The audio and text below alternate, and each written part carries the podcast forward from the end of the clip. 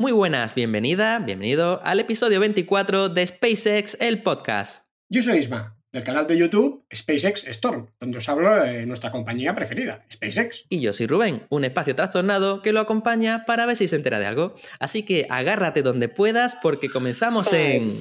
4, 3, 2, 1, 0. Ignition. Liftoff.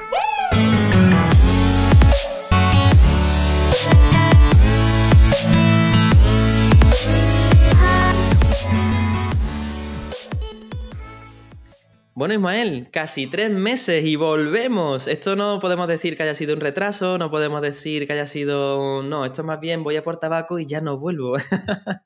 ha sido cosa mía. Ha sido, ha sido, Ha sido duro, ¿eh? ha, sido, ha sido larga la espera. ¿eh? Ha sido intenso. Y bueno, y debo decir que todos los que nos escuchan, ya lo comentaba en Twitch, que por cierto, os recuerdo que todos los que nos escucháis, si alguna vez queréis vernos en directo, también hacemos esta grabación en Twitch en directo. Em, aunque bueno, no se pierde nada, porque nuestras caras tampoco es que sean.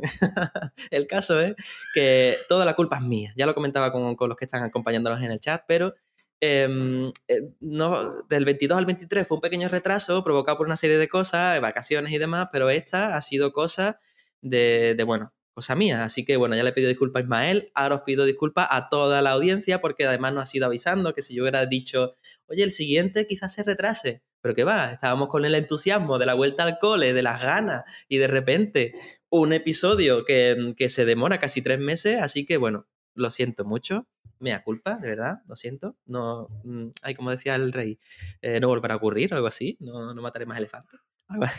Bueno, pues ya, sabemos que, así que, bueno, oye, que, no, es nuestro, como no es nuestro trabajo y no nadie tampoco nos obliga, pues oye, a veces nuestras, nuestras vidas eh, privadas, pues oye, tenemos nuestras cosas también y ya me había pasado a mí, ¿no? Otras veces también de, no poder grabar por lo que fuera o, retrasarme en los episodios, eh, eh, mil cosas, ¿no? Así que... Pero, lo importante es que volvemos, ¿no? Eso es lo importante. Y que, y que, no era un... como, de hecho, recuerdo, fíjate lo que recuerdo, lo voy a compartir aquí con, con todos vosotros, me decía, cuando llegamos al aniversario, que habías leído un artículo creo que incluso lo comentábamos, ¿no? Que en el, en el, episodio del aniversario decía, ya al pasar un año eh, los podcasts con, un año ya era como que se consolidan, por fin, siguen tal, y ahora justo al año, tres meses sin, grabar. Ay, Dios mío, qué cosa. Bueno, os pongo un poquito. Es nuestra manera de consolidarlo, ¿no? Nosotros somos especiales hasta para eso, ¿no? Claro. Estamos consolidados, un año de podcast. Correcto. pues, Desierto durante tres Pues dame espacio, necesito mi espacio. Exacto. Y no, a ver, no era eso, era simplemente os pongo, no os voy a contar todo lo que me ha pasado, porque la verdad es que ha sido eh, tres meses bastante intensos, pero eh, estuve con lo, creo que, sí, yo creo que hablamos de la, de del tema de mi casa y demás, que estuve mirando una casa, que hice una, una apuesta, una, una propuesta a una casa y tal, finalmente la aceptaron, fue... Eh, entonces todo eso llevó un montón de trámites, un montón de historias, buscar la financiación, fue, bueno, no os cuento mucho, pero eh, arreglos de la vivienda, porque la vivienda que compré estaba con, puertas de seguridad, entonces entre que le quitabas eso, ah, mucho lío, con ese tema mucho. Dar de, dar de alta servicios, que no se lo recomiendo a, nadie. Después, también he tenido en medio la venta de mi coche, tenía, yo tengo dos coches en casa, vendí uno, em, que también eso ha provocado un pequeño estrés, ya sabéis cómo son estas cosas. Em, y además, para colmo, me metí en la venta de mi propia casa, que también estuve vendiendo mi casa. Entonces, eh, y por medio se han cruzado pues males que he tenido, que he estado enfermo, pues estuve una semana de baja, estuve, yo qué sé, al final se han juntado tantas cosas que, que, han, hecho, han hecho bola. Aún tenemos suerte de que solo hayan sido tres meses. Sí, sí, casi, casi. que, tenemos suerte de que estemos aquí antes de que termine 2021. No, pero, pero bueno, ha sido eso, un poquito... Y, y bueno, em, aparte de todas estas cosas, tengo aquí apuntado que la última vez que estuvimos grabando, ya quizás esto queda un poco atrás, pero ¿qué te parece si explicamos un poquito que, cómo viviste eso de eh, hackear, que, que, te, que te, te, hackearon tu, perdón, que estoy, hackearon tu cuenta en directo? No sé si os acordáis, los que nos estáis escuchando incluso viendo en Twitch, que estábamos en directo e Ismael recibió algo raro y decía, uff, ¿cómo es que he recibido? Y después no podías entrar en tu cuenta de Gmail. ¿Qué tal después de tres meses? ¿Cómo, bueno, es verdad, ya no me acordaba, claro. Eh, ya después del hackeo tampoco volvimos a hacer ningún podcast. Correcto. o sea que, claro, es verdad, tampoco hemos podido explicar en el podcast. O sea, en el podcast está, debe estar grabado porque lo comentamos durante, durante el podcast y, ahí está grabado como yo comentaba que, uy, qué raro, ¿qué, ha pasado? Mm. Porque además perdí el acceso al drive donde tenemos el, Efectivamente. y todo eso. Y, ya me mosqueó el asunto. Ya la parte de final del, del, podcast ya estaba yo un poco mosqueado. Ya tenía ganas de, de acabar a ver qué me estaba pasando. Sí, totalmente. Y, y, bueno, fue bastante traumático en general, pero bueno, tampoco voy a entrar en detalles, mm. porque ya bueno, al final todo acabó bien, acabo de, Tampoco no tanto, parece mucho más cuando lo vives de lo que realmente al final se dilata, ¿no? Eh, pero sí que es verdad que tardé unos 10 días más o menos, creo, una semana, 10 días en recuperar. La cuenta de Gmail, el canal un poco más, mm. está asociado a la cuenta de Gmail, que al final lo que me preocupaba era la cuenta de Gmail, que es donde yo tengo pues, mis temas personales, ¿no? Pero bueno, eso, bueno, a los, más o menos a los 10 días ya lo recuperé, pero es bastante engorroso y, y un poco desesperante, ¿no? Porque Cuesta también encontrar interlocutor en, YouTube. YouTube es una mega empresa, así que eh, hablar con personas físicas también cuesta, ¿no? Encontrar gente con la que te puedas comunicar y que te lleve el caso y tal, pues, pues, cuesta. Pero bueno, una vez ya encuentras el camino, pues la verdad es que tampoco me puedo quejar, ¿no? Pero bueno, que todos tener cuidado con los del tema de, los hackeos, que no... Yo soy informático, así que o sea, sé más o menos de lo que hablo y, cambio, y, y aún así me han hackeado, ¿no? O sea, que hay que ir con cuidado sobre todo con lo que, pues, pues eso, que, no, ejecutéis programas que no estéis segurísimos de, dónde vienen, etcétera. Pero bueno, lo, típico que, se nos va olvidando, ¿no? Eh, yo, tenía la doble autenticación puesta en el o sea que tampoco lo tenía de cualquier manera y aún y así mm. hay, que ir con, hay, que ir con cuidado, ¿no? Con todo, con todo eso. Pero bueno, ya está todo en orden y ya, ya volvemos a estar a tope. Pues supongo que una las sensaciones estas de vulnerabilidad, ¿no? Que siente uno cuando piensas que estas cosas no te pasan a ti, ¿no? De hecho, le pasó a muchos youtubers en, en, ese periodo de tiempo, ¿no? Sí. Eh, gente que tenemos muy cercanos a los que le habían pasado, ¿no? Sin ir más lejos. Sí, sí, incluso, incluso a, a Santa, también, precisamente, sí. También le pasó, él tuvo un poco más de suerte porque lo hackearon a través de su editor, que no tenía acceso eh, completo al canal como administrador, y entonces por ahí tuvo suerte porque no perdió el control del, de la cuenta, ¿no? Claro. sí mismo. Pero, pero bueno, si a otras cuentas les ha pasado, así que ir con cuidado, mm. vamos. Con todas nuestras redes sociales, ¿no? Ya, no solo YouTube, sino Twitter, cualquier red que, que, os resulte importante, digamos, pues, pues activar todas las medidas de, de precaución posibles, ¿no? Nunca está de más. Pues sí, eh, pues la verdad es que fue un poco raro. Eh, en directo fue muy raro. El que tenga curiosidad puede intentar ir, a, puede intentar ir al, episodio anterior, si no lo ha escuchado, al, casi al final, a mitad del, episodio, pues pasa en directo precisamente. Me decías algo así como, oye, no veo las caletas, no veo, no puedo entrar. Y decíamos, bueno, da igual, sin verla, vamos hablando y tal, pero pero fue, fue así, fue muy raro. Y, bueno, ¿qué tal? He estado viendo en el canal estos meses que ha, ha, ha seguido llevando em, a invitados bastante interesantes, ¿no? Hay un, ¿cómo se llama este hombre que, em, que llevaste la última vez? Que no recuerdo, pero tiene un canal de muchísimos seguidores, no sé si de un millón o así, ¿no? Em, eh, Aldo, de, Aldo, precisamente, sí, que tiene Sí, del robot de Platón, sí. Eh, ya, ya, lo probamos una vez, estuvimos en directo, pero no hubo lanzamiento ese día y teníamos eso pendiente ahí, ¿no? Él vive en Nueva Zelanda, así que los, horarios son muy diferentes, pero pilló que hubo un lanzamiento que, iba muy bien. Era un horario, muy malo para mí, pero para él era un buen horario porque con la, diferencia horaria le, venía bien, era, su tarde, claro. pero era mi, mañana muy temprano mío. y, bueno, muy amablemente pues, pues accedió y bueno, es un Aldo, bueno, supongo que muchos lo conoceréis eh, del canal del robot de Platón. Tiene cuatro canales, creo, sí. Tiene, tiene, varios canales, sí, hace bastantes cosas. Y todos con muchísimo. uno de los, de los divulgadores ya clásicos, ¿no? Casi de, de, YouTube, sí, sí, muy, muy, contento de que, de que accediera. Y bueno, y, la idea es, eh, ya de cara a los siguientes directos, intentar, eh, en la medida de lo posible, siempre buscar a alguien ¿no? que me acompañe quiero potenciar eso un poco y no, no hacerlos quizá, quizá ya la gente ya se debe estar cansando un poco de verme la cara solo a mí. Y, también quiero, quiero invitar, invitar a gente, ¿no? Y a ver qué conseguimos durante, durante los próximos lanzamientos. Está guay, a mí me gusta también cuando llevas a gente, y no es que me haya cansado, de hecho no me canso, estamos más veces incluso con chat, o sea, con el WhatsApp, pero em, también probaste un formato, si no, si no recuerdo mal, que era em, grabar los vídeos de noticias, pero eh, en primera persona, ¿no? Es decir, no solo poniendo la voz a unos vídeos, em, ¿eso mm. hiciste varios y después no has seguido o...? ¿O vas? No, hice uno, eh, porque la, idea es seguir los, los, vídeos de noticias, siempre los he hecho igual y los seguiré haciendo igual, o sea, solo con, el, con mi voz, digamos, y imágenes eh, digamos, ilustrando lo que digo, ¿no?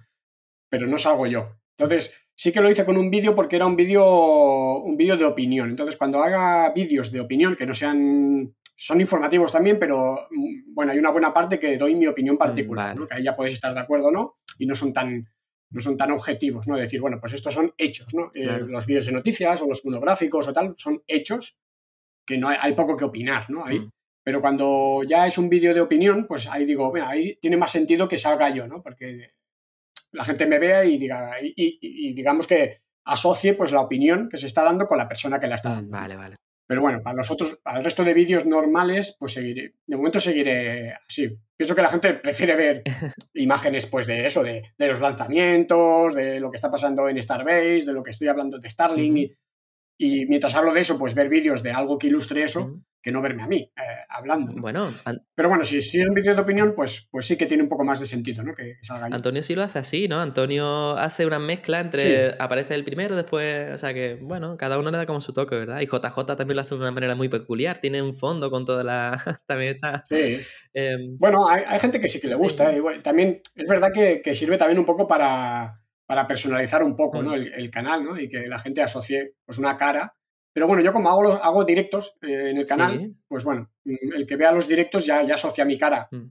Y luego ya aunque vea los vídeos y no me vea la cara, ya, ya está pensando en mi, en mi cara porque me ha visto en los directos. Así que no es tan... Mm. No es tan importante. Bueno, y debo felicitarte también porque em, me gustan mucho las portadas. Estás eh, trabajándolas de forma diferente, ¿no? El otro día veía la Starship, eh, la Starship en el agua y digo, ostras, mira qué curioso. También vi otra que hiciste bastante distinta. ¿Eso lo has notado en tu canal? ¿Has notado que quizás el CTR o, el clic por cada proyección? Es que no, no lo miro mucho eso, ya me cansé de mirarlo y digo, pues es que tampoco, ¿sabes? Si, si a lo mejor quisiera maximizar eso porque realmente fuera mi medio, mi, medio de vida, ¿no? Mi, medio de subsistencia y tuviera que maximizar realmente los ingresos y, y tal y cual, pues a lo mejor sí que me lo, me lo, miraría. Me lo miré al principio cuando, por curiosidad, cuando, cuando empezaba con el canal, todos estos temas y, He cambiado el estilo, pero eh, tampoco me las curro yo, ¿eh? Cojo imágenes que ya, ya están hechas, pero que me gustan. Entonces prefiero coger ese tipo de imágenes eh, que no hacer las composiciones que hacía, que al final parece que eran un batiburrillo que no se entendía a veces muy bien. Ponía un poco de todo ahí. Y, bueno, creo que, son más chulas una, imagen concreta, ¿no? De, algo concreto que se hable en el vídeo de noticias, si puede ser. Mm. Y, con eso ya. Sí, a mí me ha gustado. La verdad es que el cambio a mí personalmente me ha gustado, como consumidor de tus vídeos. Así que bueno, eh, vamos a ir, que, hoy vamos bastante cargados de. Llevamos como tres meses acumulando cosas para contaros, así que em, como hoy vamos a hacer una cosa un poco distinta, ahora después contaré, vamos a pasar, si os parece, al glosario, a no ser que tengáis más algo más que contarnos. No, no, no, en principio nada, contento ya de por, fin, de volver a, a la acción. bueno, vamos a deciros también que el, que el podcast eh, continúa, continúa con mucha ilusión, como lo decíamos, que ha sido algo casi sin querer y que, y que de hecho, ah, mira, pues mira, me, me saltaba, me, me, iba a saltar un punto que creo que es muy, muy importante y que te quería eh, plantear aquí en directo, antes de ir al glosario, ¿vale? Que ya estoy liándola. A ver, em, ¿Qué os parece? Porque yo eh, esto no lo he hablado con Ismael siquiera, ya os lo digo, lo estoy haciendo aquí en directo. A ver, Ismael, agárrate. ¿Qué te parece si para em, no tener estos problemas de, porque habitualmente nos pasa mucho que cuando él pone un vídeo, lo sube, me avisa, quizás incluso algunas veces antes me dice, Rubén, ya va a estar al caer y tal, pero habitualmente me entero incluso cuando ya lo ha puesto. Entonces me, avisa, me dice, ya tienes el de este. Entonces, ¿qué te parece si para que, para que sea de una manera un compromiso que yo no pueda saltar, es decir, que yo no pueda decir, ostras, es que, bueno, no puedo mañana, eh, eh, esto de, ostras, que mañana tengo que ir a no sé dónde, tengo que prepararme la documentación de la, yo qué sé, el documento de Arras. El otro día lo estuve haciendo y eso fue uno de los motivos que atrasó. Mm, por poneros un ejemplo, ¿vale? ¿Qué te parece si, por ejemplo, nos fijamos un día de, en concreto de, cada mes, al menos para tener una periodicidad mínima de uno al mes?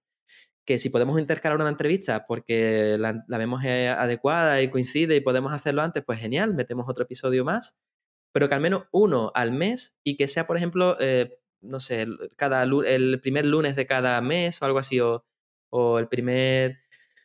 Te lo planteo aquí en directo, quizás lo, lo debamos madurar, porque te veo cara de, ay, yo qué sé, ahora después lo hablamos. Bueno, porque estaba pensando, estaba pensando es que, eh, claro, a mí, por, por la, el, medio de vida que llevo, o sea, la vida que llevo... Muy loca, mm, muy loca.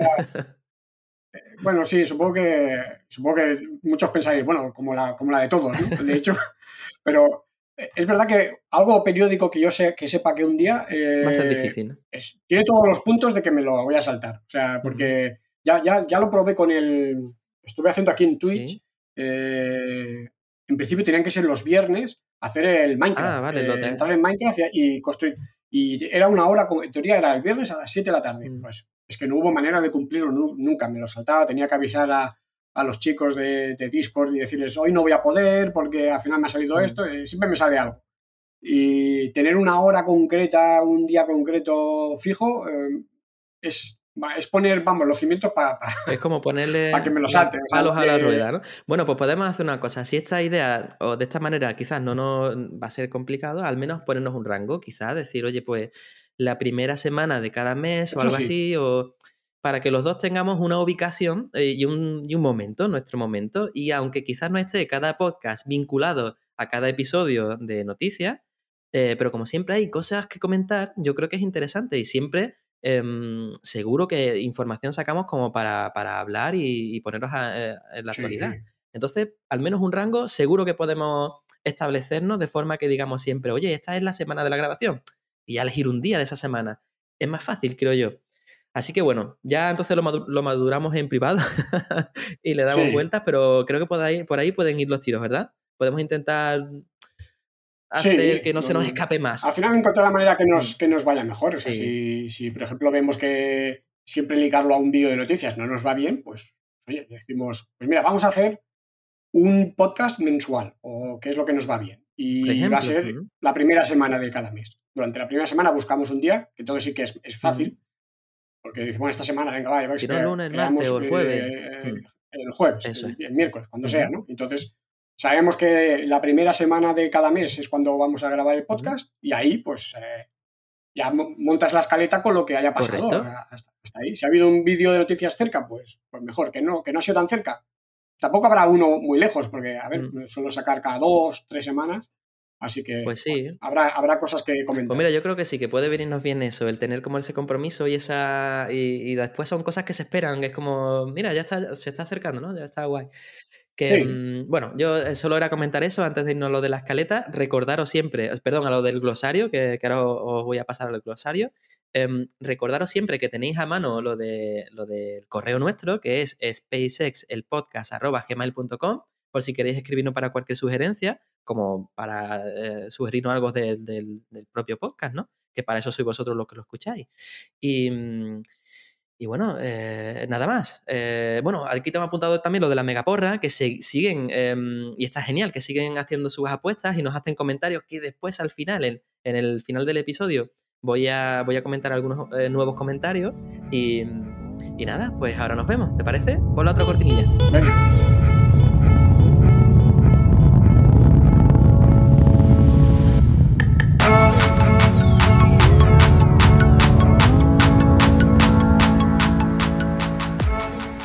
Después del parón, vamos a ponernos al día con las noticias más importantes eh, de estos últimos meses. Vamos a analizar el proyecto Neutron de Rocket Lab, los nuevos contratos que la NASA ha otorgado a SpaceX, hablaremos también de la misión DART, del telescopio James Webb, del youtuber PewDiePie y os actualizaremos la situación de Marte. Además, como colofón final, vamos a irnos al centro de operaciones, Starbase, y comentamos todo lo que está sucediendo allí referente al vuelo orbital.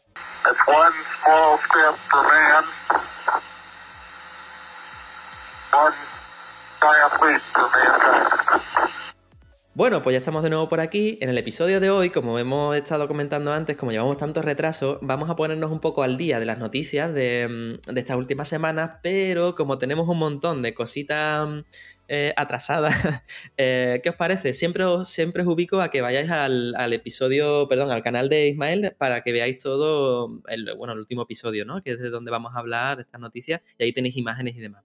Pero eh, tengo aquí apuntado un pequeño apartado antes de seguir con la, mm, ah, con la actualidad para ponernos un poquito al día de, qué es lo que ha estado pasando estos tres meses, ¿vale? En lo que yo he estado pues tonteando básicamente. ¿Qué pasa?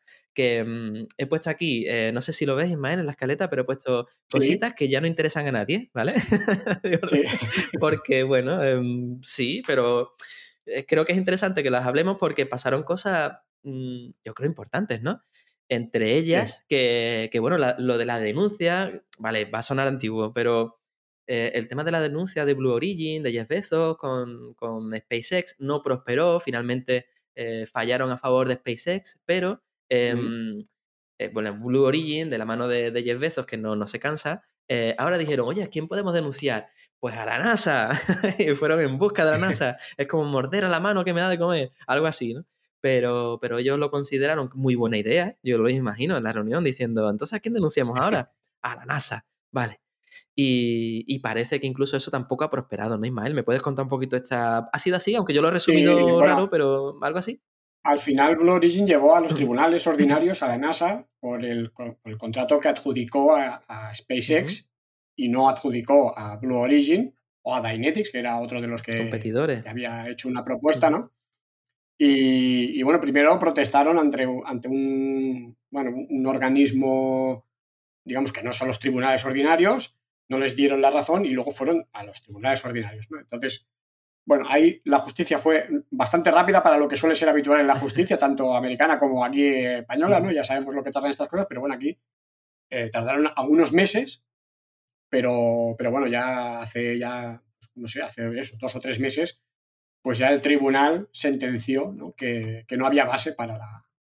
De hecho, no creo que ni, llegaron a juicio ordinario, ¿no? sino que, bueno, se hizo la denuncia, el juez eh, examinó pues, pues los argumentos de Blue Origin y decidió que no, no había lugar a, a un juicio para que... A ir más allá, ¿no? Estaba desestimado. Porque lo iba a alargar todo muchísimo, porque si se tramita a juicio, todo lo que tiene que... Bueno, pues eso se alarga meses y meses, claro. Entonces, ya se alarga años. ya se ha alargado meses solo con esta fase, digamos, de instrucción sin, tener que ir a juicio, ¿no? Eh, y con eso ya se ha alargado varios meses. De hecho, es una de las razones que ha dado la NASA para decir que el programa Artemisa y, la llegada del hombre a la Luna, pues no va a ser, ¿no? En el 2024, ¿no? Como habían dicho, sino que seguramente se va a retrasar. Eh, y no se sabe aún cuánto, ¿no? Pero una de las razones es eso, ¿no? Que hay, hay otras, ¿eh? hay, hay, otras y seguramente de más peso que esa. Mm pero, pero es verdad que, no, ayudar no ha ayudado.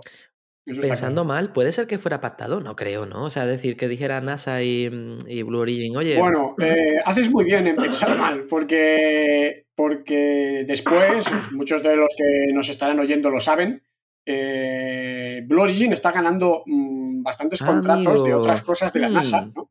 Como por ejemplo el tema de las estaciones espaciales comerciales. Eh, hay un programa nuevo de, de la NASA que, está financiando propuestas de estaciones espaciales de cara ya a un futuro, a, cuando ya la Estación Espacial Internacional pues ya no esté operativa, ¿no? Ya tiene, una fecha de caducidad que cada vez se acerca más. 2030 dicen, ¿no?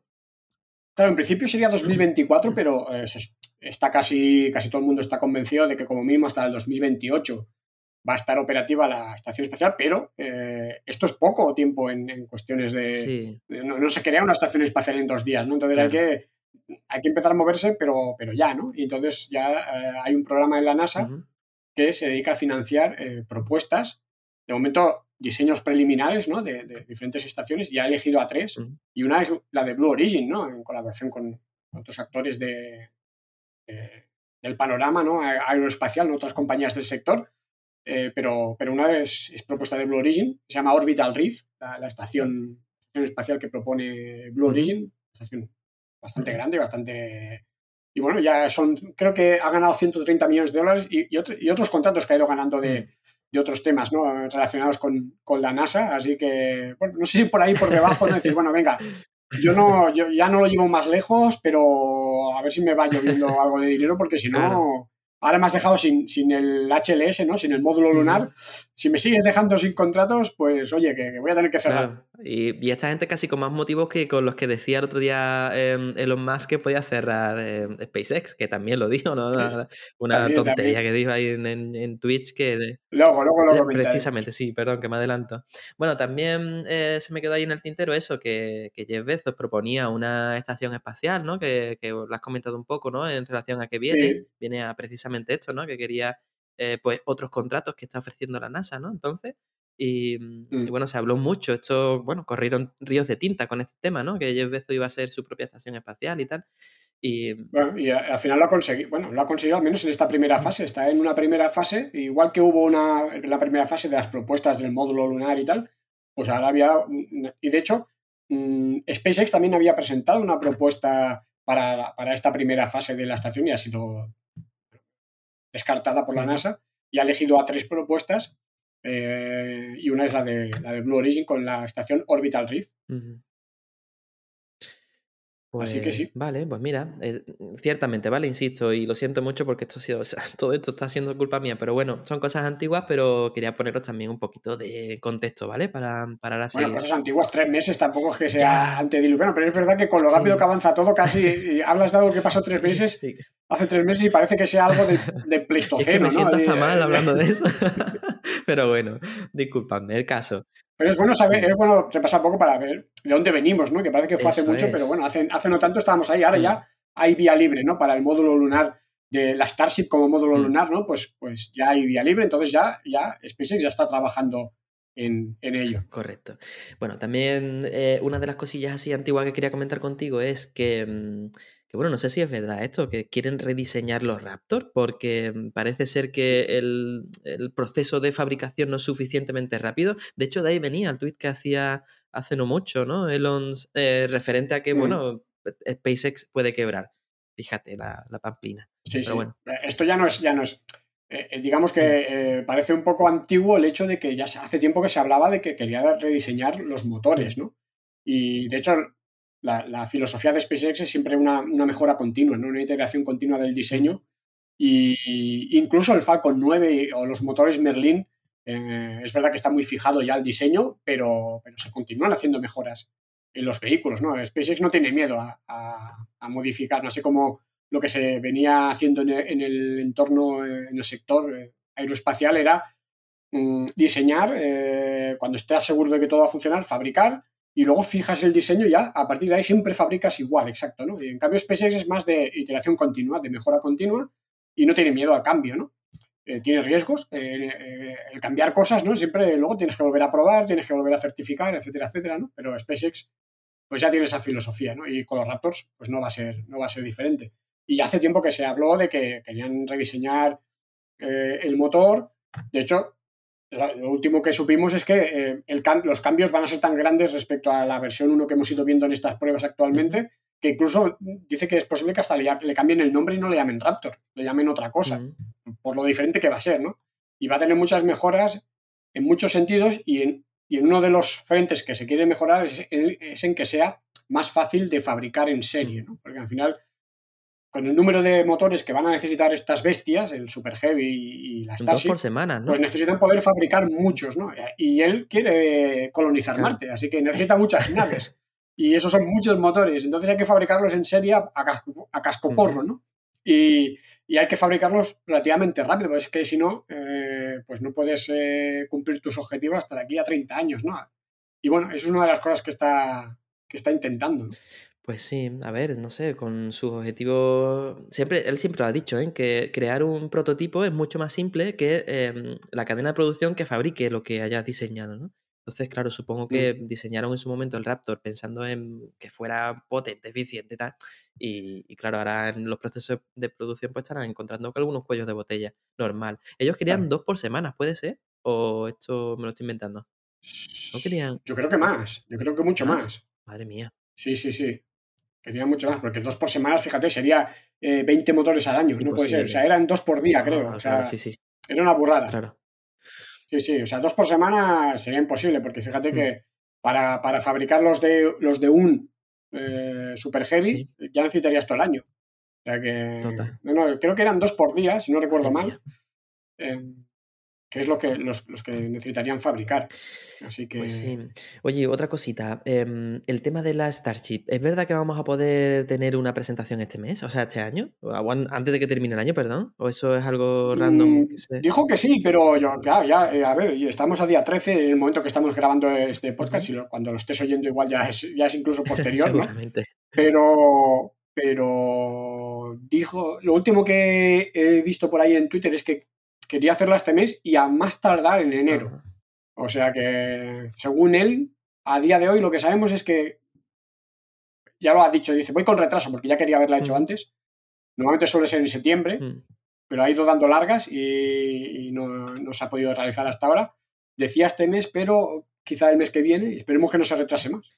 A ver, porque ahora mismo estará durmiendo la fábrica de, donde fabrican los Raptors, ¿no? Como hizo con lo del Model 3, ¿recordáis que estuvo en la fábrica tan inmerso que hasta dormía allí? Sí, bueno, que como tienen este problema de producción que comentaban y que él lo ve como un desastre, yo creo que lo magnifica mm. más de lo que es realmente, ¿no? Dijo lo que tú decías, ¿no? Que incluso se podía ir a la quiebra. No es verdad que necesitan poder poner en servicio la Starship y el Super Heavy, o sea, que, sea, que puedan llegar a órbita para poder lanzar los satélites Starlink versión 2.0, que son más pesados, van a ser más pesados que los, que los satélites que están lanzando actualmente, y con el Falcon 9 ya no se podrían lanzar la cantidad de satélites que se, están lanzando. Entonces ya no sería rentable poder lanzar estos satélites. Necesitan la Starship para poner en órbita la versión definitiva de los, de los Starlink. ¿no?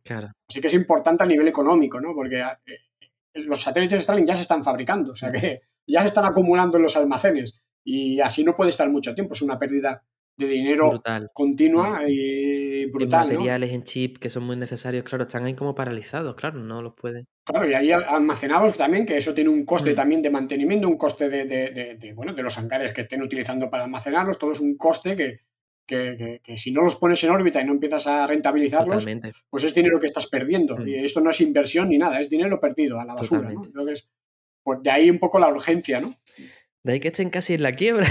es que me hace tanta gracia, este muy tan exagerado. Bueno. En la quiebra, claro, ya es un poco decir, eh, eh, usar unas palabras que ya sabes que no son para A ver, el hombre más rico del mundo, pues oye, si hace falta, ya lo ha hecho otras veces, pues va a poner el dinero de su bolsillo sí. Eh, para, para, financiar lo que falte, ¿no? O sea que eh, lo de la quiebra hay que tomarlo con un poco de, eh, de Bueno, de hecho tiene ahora los bolsillos llenos y lo cuento como anécdota quizás a los que no lo sepáis, que eh, preguntó en, Twitter una... Un, pregunta, lo que este, es que está un poco loco. Preguntó, oye, ¿queréis que venda parte de las acciones de Tesla porque me estaban le estaban reclamando a él que no pagaba impuestos, ¿no? Porque todo lo que ganaba de la, de la revalorización de las acciones, eso no cotiza, o sea, no, no, tiene, no tiene tributos, ¿no? No tiene que pagar impuestos de, eso, de ese dinero que gana, a raíz de que se revaloriza, ¿no? ¿Qué pasa? Que salió ni corto ni perezoso a decir en que si querían, que él vendía un 10%, creo, una barbaridad esa.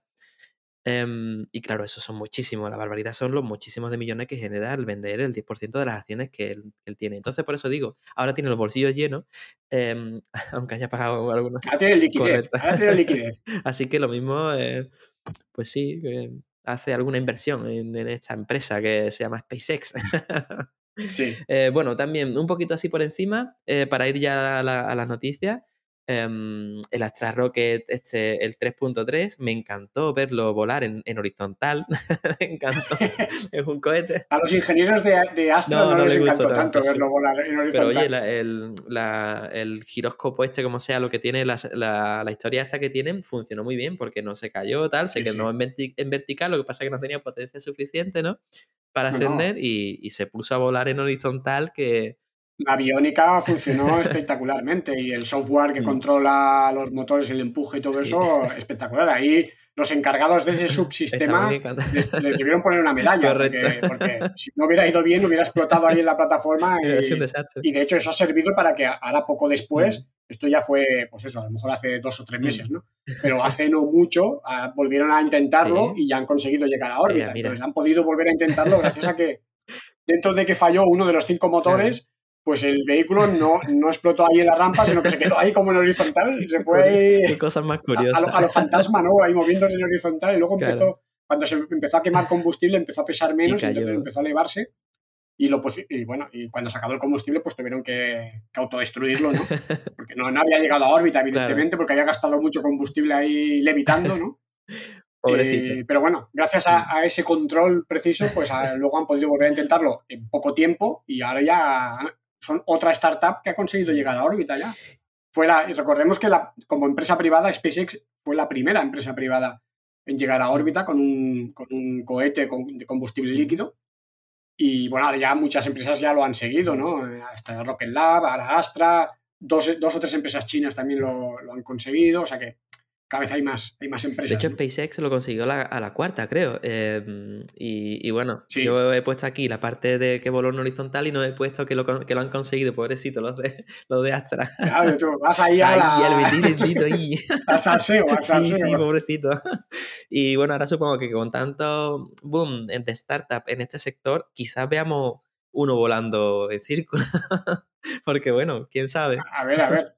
A ver qué Bueno, tengo aquí apuntado rápidamente em, que por qué, por qué, China quería hacer una, nave de un kilómetro de longitud. Esto es un poco, no sé, se surgió esta bueno, creo que era, creo que era un, una especie de, generador de... Una de las aplicaciones podría ser el, ser un generador de, de, electricidad, digamos, entre comillas. O sea, eh, acumular energía con placas solares y eso, y luego enviarla a la Tierra con, microondas, creo que, era la idea, ¿no? Una de las ideas, ¿no? Una flipada, eh, sí. Eh, bueno, sí, de momento no parece nada muy realista, ¿no? Y bueno, también comentaba aquí, tenía apuntado que Virgin se le complicaba el, volver a hacer más vuelos suborbitales porque mm. parece ser que se desviaron un poco de la trayectoria que tenían o al menos Em, de la que habían anunciado, ¿no? Tú tienes que hacer un... Sí, se salieron, se salieron un poco de los márgenes, pero bueno, eso... ¿Se llama, creo? Sí, eso ya quedó resuelto en principio. Lo que pasa es que sí que es verdad que han tenido que, enviar a revisión al avión y al, y al, avión cohete, digamos, al avión nodriza, y se espera que no vuelen en, unos cuantos mm. meses. O sea que ahí, en este caso, en cuanto a temas suborbitales, vuelos suborbitales turísticos, pues eh, Blue Origin les está ganando la partida porque con el New Glenn ya han volado tres veces. Em, y en cambio, digamos que Virgin se adelantó eh, en ser los primeros. Unos días después voló la primera misión de Blue Origin, pero Blue Origin ya ha volado dos veces más con turistas. Eh, una vez llevó al Capitán si te acuerdas, en la segunda. Bueno, se veía. Y en esa tercera ha llevado a la, hija de, Alan Shepard, el, primer, astronauta estadounidense. Sí.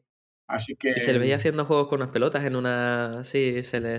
Y además eh, cuando, cuando voló con... Ay, con este actor que lo acabas de decir, el, Capitán Kirk, em, en realidad apenas se veía al capitán, no se veía al capitán porque estaba a Bezos en modo protagonista, que fue muy, que sí con su sombrero, explicando sus cosas, que digo, madre mía, a la zafata como están muy bien. Y, y bueno, total que tenía estas cositas para así antiguas para ponernos al día. ¿Y qué te parece si ahora hablamos de lo que es la actualidad, actualidad? Que, como decía al principio, eh, tienen, tienen el vídeo para echar un ojo, así poder verlo eh, eh, con un aporte de imágenes, como tú lo tienes siempre. Pero en el bloque de competencia, ay, disculpa un segundo. Perdón, perdón, que encima estoy hasta un poco tomado. Em, decía que, que, en el bloque de competencia ya China ha conseguido eh, tres lanzamientos exitosos en menos de cinco días. O sea, brutal. Además, dices en el vídeo que hay 43, 47 eh, misiones orbitales en lo que va de año, de 2021. Mm. Y, bueno, cuando estaba viendo el, vídeo de, de, tus noticias y tal, em, tomé un poco conciencia de, de, claro, la potencia que tiene un país eh, como China, imagínate, que es una de las potencias, em, y, que, y, que, SpaceX no deja de ser una empresa privada. ¿eh? Es decir, a veces pensamos que SpaceX es Estados Unidos, ¿no? Por decirlo de alguna manera, pero no, es que SpaceX no deja de ser, de ser una empresa privada.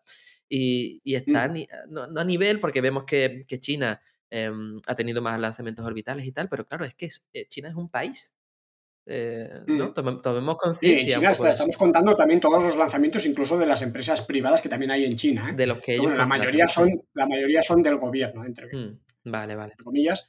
Y de hecho, desde el último vídeo de noticias, ya han lanzado dos o tres más. Creo que ya están en los 50 lanzamientos este, este año. O sea que mm. es, bueno, es un récord para, para, China, histórico. Y de hecho, este año eh, he visto así por encima las estadísticas y ah, bueno, SpaceX ha batido su récord de lanzamientos en un año también. Y es posible que este mes bata su récord de lanzamientos en un mes natural. Y a nivel mundial eh, es posible también que se bata el récord de lanzamientos en un año que estaba en 139 lanzamientos y este año igual eh, es posible, ya, ya, llevamos más de 130. Mm. Así que a nivel mundial es posible que sea el lanzamiento, eh, el, año con más lanzamientos a órbita de toda la historia de la humanidad. O sea que eso da una idea un poco de, que realmente estamos en una nueva carrera espacial. ¿no? Eh, ¿no? se veía desde los años 60, desde, desde, antes de, que llegara el hombre a la Luna, creo que en el 67, se, eh, se, se, realizaron 139 lanzamientos en un año. Y esto igual este año se supera. Así que, mm. Así que imagínate. Pues sí, se percibe el momento en el que nos encontramos de la nueva exploración espacial. Sí, qué guay. La verdad es que, ilusiona muchísimo. Y, Los números cantan. Sí, y con cosas tan variadas, porque antiguamente, no sé si, bueno, quizás tú, claro, tienes más conocimiento, más, más percepción de lo que pudo pasar en, el, en el pasado, porque se conocen más estos temas. Pero, eh, ¿no te da la impresión de que en esta nueva era hay mucha más versatilidad? Es decir, hay como muchas... Eh, ideas. El otro día veíamos cómo imprimen en 3D un cohete. Eh, claro. O sea, eh, cosas... La tecnología ha avanzado. Eh, en, esa época, pues no había empresas privadas que hicieran, que hicieran esto. y, ya. Y básicamente era Rusia y, bueno, la antigua URSS, mm. ¿no? Y Estados Unidos, que estaban inmersos en la carrera espacial, ¿no? El, espacio era algo, pues, pues solo para naciones y, y, era algo estratégico y algo casi de prestigio, mm. ¿no? Estaban inmersos en la Guerra Fría, era, otra historia. Ahora hablamos de, un enfoque ya más comercial. Cooperativo, quizás. Que ya está llegando a, más personas. De hecho, este año van a volar más turistas al espacio que astronautas profesionales. sí. Em, si contamos los vuelos eh, suborbitales, ¿no? Eh, va a ser. y va a ser el récord, evidentemente, de, turistas al espacio, ¿no? De toda la historia, ¿no? O sea que estamos entrando en una nueva era muy diferente, ¿no? Todo lo que hemos vivido, ¿no? Eh, en cantidad, en cantidad, ¿no? Mm. Y en, calidad, ¿no? Eh, Totalmente. En, propuestas diferentes, pues estaciones espaciales, estamos planeando ir a la Luna, estamos planeando ir a Marte, mm. claro, es, otra historia, ¿no? No es solo una percepción, que es algo que se... Que se No, es, algo real. Y, es lo que te decía, ¿no? Al final ya no es percepción porque ya estamos viendo los mm. números, ¿no? Desde hace, eh, desde hace tres años, y este será el cuarto, que se sobrepasan los 100 lanzamientos orbitales al año. Y hubo, pues creo que recordar que casi 30 años, desde el, desde el 90 y pico, no, desde el 80 y pico, que no se llegaba a los 100 lanzamientos eh, al año. Después de, que bajara desde la época de. bajó después de todo lo que fue la carrera espacial de por llegar a la Luna, ahí se lanzaban 130, 130 y pico misiones al año y luego bajó por debajo de 100 muchos mm. años. Y ahora de, en los últimos cuatro años ya ha superado los 100 y este año es lo que te comentaba, vamos a superar seguramente el récord, eh, el récord histórico. ¿no? Así que los números cantan, ya no es un tema de percepción, ¿no? Son los números están ahí. ¿Qué 2022 nos espera, madre mía? Con, de, de récords, otra vez, ¿no? Qué guay. Eh, bueno, la New Glenn, ¿qué te parece? Que ya se deja ver, ¿no? Ya parece ser que está ensamblada, se ve. Lo que no se termina de ver ese, eh, son los motores B, eh, los BE4, ¿no? los que están. Eso es lo que se queja Tori Bruno, ¿no? El CEO de, ULA, que, que, su nuevo cohete va a equipar los motores de Blue Origin. Blue Origin, el New Glenn de Blue Origin también va a equipar esos motores, pero los vende a su vez a, a terceros. ULA, que los va a equipar en el Vulcan, ¿no? En el futuro Vulcan. Y está ya el hombre pues desesperado ya de, oye, me traéis los motores ya que... y, bueno, sí, lo que dices es que se ha visto el, el New Glenn, es verdad, pero es verdad que lo que se ha visto es un poco más que una maqueta. Para, para un poco para probar pues cómo se va a transportar el, bicho ese pues por las instalaciones hasta la rampa de lanzamiento, etcétera. Así que bueno, es una maqueta, no se espera que vuele ni este año y ni previsiblemente el que viene, en el 2020, o sea, perdón, ni el 2022 ni previsiblemente el 2023. Eh, si hay mucha suerte, el New Glenn volará en el 2023 a finales. o sea que aún, aún el reinado de SpaceX de momento parece que no corre peligro, porque hay que recordar que el New Glenn también es un cohete semi-reutilizable. La primera etapa va a aterrizar verticalmente en un barco. Mm, al estilo de suena? están haciendo. ¿Os suena, no? ¿Os oh, suena? Qué casualidad. Pues van a llegar desde el 2015, que lo hace SpaceX, diciembre del 2015, pues que lo consiguió por primera vez, que ya lo estaba probando desde hacía tiempo. Pues eh, si lo consiguen en el 2024, pues estaremos hablando de casi 10 años de retraso. Eh, así que ese es el, ese es, ese es el gap que hay entre, entre SpaceX y el resto de, la, de, las empresas. De hecho, estamos a 2021, en el 2015. O sea, hemos pasado seis años desde que lo consiguió por primera vez SpaceX aterrizar una primera etapa, reutilizar una primera etapa y aún nadie ha conseguido. O sea que como mínimo el gap está en seis años y a la velocidad que va SpaceX parece que más que acortarse, se está agrandando, ¿no? Porque ya está trabajando en la Starship Super Heavy, así que esto va a más, parece. Siempre lo dice Elon Musk en todas las cosillas, a todos los vídeos y demás, que, o, cada vez mm, que, comenta esto, él habla de la em, importancia de la innovación. Dice, para que no te, para que no te copien o que si te copien no importe, eh, lo importante realmente es que, que tenga, eh, tengas tú esa, eh, esa capacidad de innovación superior al resto, ¿no? Y por eso anda así. En, Tesla pasa algo parecido. Siempre anda como por delante, muchos años por delante de lo que es la industria. Y mira que la industria ya se está poniendo las pilas, ¿no? En el tema de coches eléctricos. Aún así ya, eh, pues sí. Claro, pero cuando, cuando es que yo, en eso comulgo bastante con esa opinión. yo trabajo en una empresa también, para el sector de la tecnología, si quieres, ¿no? Y realmente preocuparse porque te copien es absurdo, porque te van a copiar. O sea, al momento que tú saques al mercado eh, lo que tenga, lo que hayas hecho, pues la gente va a ver lo que has hecho y otras empresas, pues si lo has hecho bien, pues van a querer imitarte o mejorar lo que tú has hecho y tal. O sea que eh, preocuparte mucho y gastar mucho, muchos esfuerzos en, evitar que te copien, en qué tal, es perder el tiempo. Lo que tienes que hacer es ya, eh, cuando ya has sacado lo, último que tú has sacado, ya tienes que haber, estar pensando en lo siguiente que vas a, que vas a hacer, ¿no? Y, estar invirtiendo ya en I más D para, eh, para, para, de cara ya a tu plan de lo que será en dos, tres años tu producto, ¿no?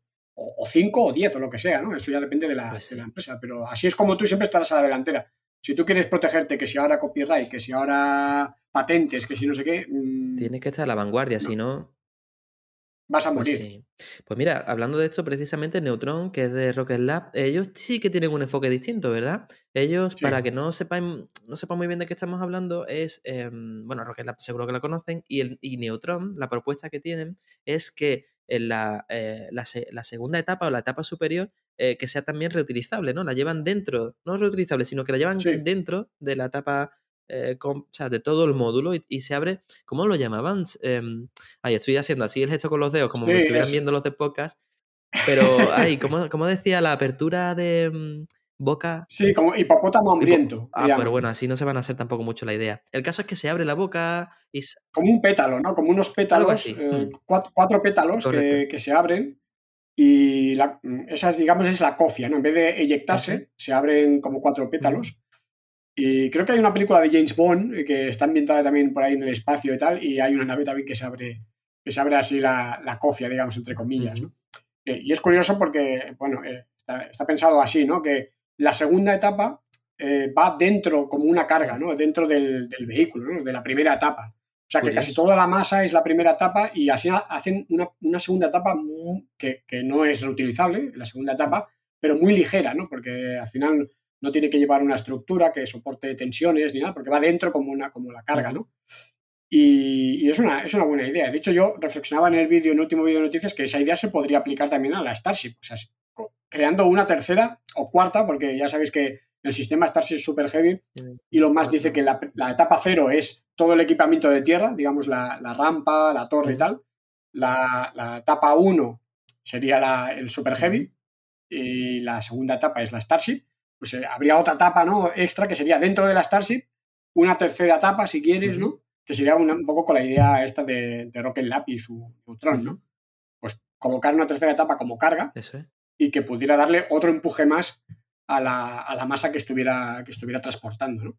que yo creo que también se podría, se podría aplicar. Pues sí, la verdad, bueno, y hablando de, este tema, ello es hacerlo diferente y, quizás pues en esta innovación Rocket Lab tenga el, mm, más éxito o, un éxito diferente y no estaría no entraría a competir con algo que ya lleva, pues como hablábamos antes, seis años hecho ya, ¿sabes? Como... Sí, eh, está bien porque es una aproximación diferente que es interesante también y... Tendrá su clientela, su... distinta y la veo, la veo creíble, ¿no? Veo una propuesta que dices, bueno, pues esto tiene sentido, ¿no? Tiene sentido de que, de que puede funcionar. Pues sí. Y bueno, después, antes de pasar a la, sección de contratos, ¿qué te parece si hablamos de nuestro amigo Yusaku?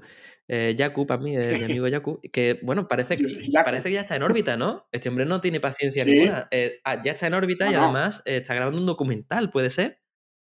No sé, la verdad es que no sé si está grabando, está grabando. Hombre, algo hará porque luego él en sus redes y tal lo y luego lo explota, ¿no? Porque al final eh, algo de dinero también querrá sacar del asunto, ¿no? Digo yo. Pero, pero sí, está en la estación. Con otro japonés, han ido dos japoneses de turistas en la última misión, la MS-20, creo que en una Soyuz, junto con un astronauta profesional. que por cierto vi que el astronauta este, este que ha viajado, que es, no me acuerdo cómo se llama, el, el, ruso, pero hace poco ha cumplido 600 días en, en, el espacio. O sea, que imagínate lo que llevaba ya acumulado, porque acaba de llegar y, y, ha cumplido 600 días en el espacio, o sea, casi, dos años. sí. Eh, en, el, en, el, espacio lleva, lleva el hombre. Debe ser una de las personas eh, que, que, ha pasado más tiempo en el espacio, sin duda. Pues sí. Y se han ido. Es Kapler o algo así, o se llama. Ni idea, no puedo ayudarte. Ni idea. Pues, pues fíjate, ahí está ya el tío. Bueno, pues ¿qué te parece si pasamos a la sección de los contratos, no? Em, en la que, bueno, em, en teoría, como ya comentabas antes, eh, van a hacer cuatro lanzamientos antes de que finalice el año. Y, mm. bueno, yo apostaría que no. no sé. No, bueno, no sé cómo tú lo ves. Bueno, ya han hecho, ya han hecho desde el último vídeo de noticias, ya han hecho uno. O sea que llevan dos este mes de diciembre y hay tres previstos. Y parece que están bastante atados. Eh, o sea que difícilmente falle, falle alguno, porque uno es el día 17, o sea, de aquí a cuatro días, el viernes. Otro es el día 21. Eh, ¿Lo he dicho bien? Pues. El 17, no, el 17, 19 y 21. O sea, en seis días, no, en cuatro días van a hacer tres lanzamientos, si todo va bien. Una misión es. Y además, uno desde cada rampa de las tres que, opera, uno desde cada rampa, desde la costa oeste, eh, desde Vandenberg, y dos desde la costa este, uno desde SLC40, el rampa SLC40, y otro desde la LC39A. Así que hay para todo. Y, todo eso en cuatro pues días. con tanto ajetreo, eh, me da a mí, me temo que no van a ser la presentación, creo yo, ¿no? Porque deberán de tener un, deberán tener un pequeño valle, porque la presentación. Yo creo que en enero. Yo creo que tiene mejor pinta eso de que lo van a harán en enero, claro. Yo creo que sí. Eh, bueno, pues esto con respecto a los contratos. Ah, va, también eh, lo de la NASA, que decían que mm, ha contratado la Crew Dragon para tres vuelos más. Eh, tienen hasta la Crew 7, pero tienen previstas contratarla, perdón, hasta las 6 y tienen prevista contratar hasta las 7, las 8 y las 9. Y eso es para, em, bueno, en previsión a que quizás los otros proveedores no lleguen a tiempo, ¿no? Algo así, quiere asegurarse esos viajes, ¿no?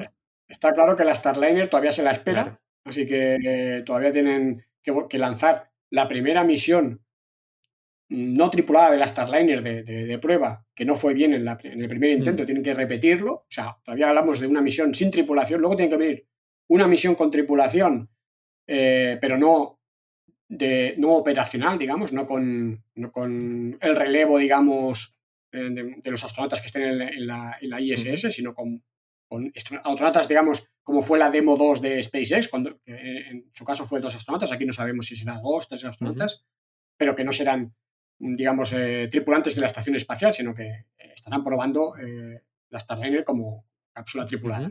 Y luego ya la primera operacional, o sea, la primera de las seis que SpaceX y Boeing ganaron eh, contratos para seis misiones operacionales a, la, a, la, estación. Claro, se suponía que SpaceX iba a lanzar una cada año de Crew Dragon, porque se iban a repartir las misiones entre la Starliner y, y, Exacto, y, y SpaceX, ¿no? Esa sonrisilla. Y, claro, y, SpaceX ha tenido que ir haciendo las de, las de Starliner, ¿no? Las de Boeing, ¿no? Y entonces se ha fundido, ya, ya están en la Crew 3, ya ahora mismo los astronautas de la Crew 3 están en la estación. Eh, en la primavera van a lanzar la Crew 4 de este año que viene en septiembre, en otoño van a lanzar la Cryo 5, o sea que ya estamos hablando que en 2023, a principios del 2023, pues se acaba el contrato ya. O sea, eh, o sea que eh, si, aunque, incluso aunque haya llegado eh, Boeing para empezar a lanzar ya en el 2023, igualmente mm, van a necesitar seguir lanzando con la Crew Dragon. A lo mejor no dos veces por año como ahora, pero sí una vez al año. Entonces, por eso han decidido pues, ampliar en tres vuelos más las misiones de la Crew Dragon. Está bien, es un voto de confianza. Yo lo, yo lo veo súper, muy positivo para SpaceX, la verdad. Hombre, aquí, aquí, aquí bueno, ha sido un éxito increíble, ¿no? Mm. Para una empresa privada adelantarse a Boeing, mm. un, monstruo ¿no? de, del sector. Mm. Que, cuando empezó toda esta carrera, esto sí que es, no, no hace tres meses, no, hace años y años, ¿no? Esto sí que es antediluviano y, y recuerdo, ¿no? cómo nadie daba un duro con que SpaceX llegara antes, incluso ni que lo consiguiera. Hay gente que dudaba de incluso de que serían capaces de desarrollar la nave tripulada. O sea, que la NASA que, había hecho dándoles el contrato a una empresa que, que, bueno, que casi tenía solo el, Falcon 9 y, gracias, ¿no? Claro. Eh, y fíjate cómo ha acabado la cosa. Pues sí, la verdad es que han tapado muchas bocas. Eh, pues bueno, hablando de, otra cosa, para mí un poco casi de ciencia ficción, ¿qué te parece si hablamos un poco de la misión eh, Dark? No, Dart, ¿cómo se pronuncia? Dart. D-A-R-T. Correcto. Em, bueno, esto es un poco cinematográfico porque mm, ahora, no, ahora nos explicas tú mejor, ¿no? Pero básicamente es em, que han tirado un cohete para cargarse un meteorito. o sea, muy, muy loco. Y además quieren grabarlo para... ¿No has visto la peli de, Arma, Sí, pero en este caso, dentro del misil que va al meteorito, ahí no va a ir nadie. Aunque sí que van a llevar una cámara, ¿no? Parece que va a desprenderse antes para grabar un poco, pues, el momento. y... Va una, un pequeño CubeSat, una pequeña sonda que, que unos días antes del impacto se desprenderá para intentar grabar eh, el impacto. Mm. Al final es, una sonda muy, muy simple y lo que va a intentar es, es, digamos que, desviar de su órbita un pequeño asteroide, que de hecho es, eh, viaja a un asteroide binario, que son dos, eh, uno de 700 y pico metros de diámetro y otro de 160 metros de diámetro, en ese pequeño, que, ese pequeño orbita alrededor de este otro más grande. Y entonces van a impactar contra el pequeño porque es donde van a poder medir si pueden desviar un poco la órbita, que el desvío será las características de la órbita alrededor de su, de su asteroide madre, digamos, pues ahí podrán medir si con el impacto, al final es todo cinético, o sea, con la velocidad que puedan impactar a 6,6 kilómetros por segundo, pues a ver si consiguen variar eh, la órbita de este pequeño, este pequeño asteroide que orbita alrededor de este otro, ¿no? que se llama Dimorphos, el pequeño, y Didymos, el, el grande. Entonces, bueno, el, hecho de que orbite alrededor de otro asteroide les permite medir la eh, desviación que puedan provocar. La desviación, ¿no? Mm. Porque el cambio en una órbita alrededor del Sol es muy difícil de medir. Si ha cambiado algo, ¿no? En cambio, ahí pueden, podrán medirlo, porque el cambio se espera que sea muy leve. Pero pueden, pueden cuantificar con la velocidad y con. claro, pueden. Pueden extrapolar, luego a mm. partir de ahí, pues bueno, eh, lo que necesitarían, llegado el caso, ¿no? Si tuviéramos que realmente desviar algo que viniera a impactar a la Tierra, pues en función de la masa, de la trayectoria, etcétera, pues ¿qué, necesitaríamos? Pues fíjate, eh, lo decías en el vídeo que es un demostrador tecnológico y, y, bueno, eh, es una pasada. La verdad que estemos hablando de estas cosas aquí con, esta naturalidad que parece, ah, sí, bueno, van a mandar, sí. Pero, joder, no sé. Bueno, es un poco lo que, lo que hablábamos, de que ha cambiado mucho la cosa, pues en eso también, ¿no? O sea, lo que se está enviando a órbita o, fuera de la órbita de la Tierra, mm. pues cada vez son misiones como más, más, pues más extrañas, ¿no? Más, más espectaculares, ¿no? Entonces, bueno, eh, ha cambiado mucho la cosa. Qué cosa, la verdad que sí. Bueno, vamos a un poquito de miscelánea y, y, bueno, en miscelánea eh, tenemos que hablar sí o sí del telescopio, ¿no? Del gran telescopio que es el James Webb, que parece que el 22, ya tenemos fecha, ¿no? El 22 de diciembre. Eso va a ser, en, mi opinión, un, un evento eh, casi a la, altura de las primeras pruebas de la, de la Starship, a ver si caía de pie, algo así. porque, porque, bueno, em, qué ganas, ¿verdad? Qué ganas de ver em, hasta dónde es capaz de llegar este, este telescopio, qué cosas nos puede mandar del espacio. Exacto, que, vamos a descubrir. Claro, imagínate con lo que hemos descubierto con el Hubble. es casi como. ¿Qué, nos va, nos va a mostrar, ¿no? El bicho. la comparación es una persona con mucha miopía y ahora llega una persona que, que llega y además tiene unos prismáticos. O sea, tiene muy buena vista y además tiene unos prismáticos. O sea, muy loco. La verdad es que la diferencia yo no puedo explicarla mucho, pero tú seguro que. No, pero va a ser. Va a ser es verdad que no, no, no, o sea, no observa en las mismas longitudes de onda que el Hubble. El Hubble observa en, longitud de onda visible y creo que un poco de infrarrojo. El otro es más infrarrojo. En cambio, el James Webb pues, está en otras longitudes de onda, pero, pero claro, es más potente, más grande. Va a estar situado mm, en el punto de Lagrange, en uno de los puntos de Lagrange, o sea, creo que es a, varios millones de kilómetros de la, de la, Tierra. O sea, va a tardar, creo que un mes y pico en llegar al sitio.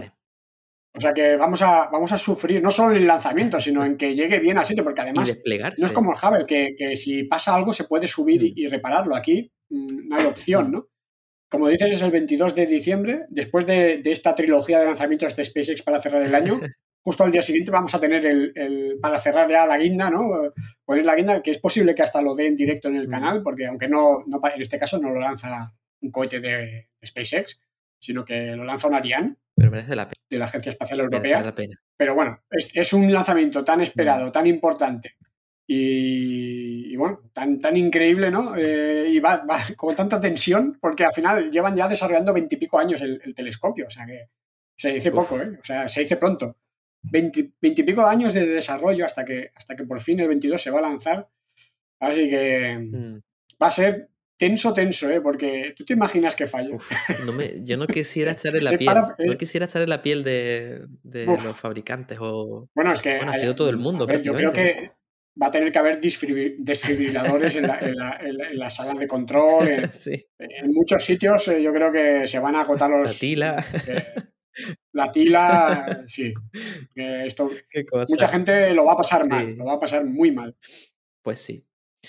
Y bueno, también se prevé que antes hemos estado hablando un poquito de estas cositas, se prevé un poquito la, era post eh, estación espacial, ¿no? Em, creo que lo siguiente es la Getaway o Gateway, no sé cómo se pronuncia. Gateway. Bueno, eso estará, estará está ahí, eh, no sé cómo. sí, esta en principio estará alrededor de la Luna. Sí.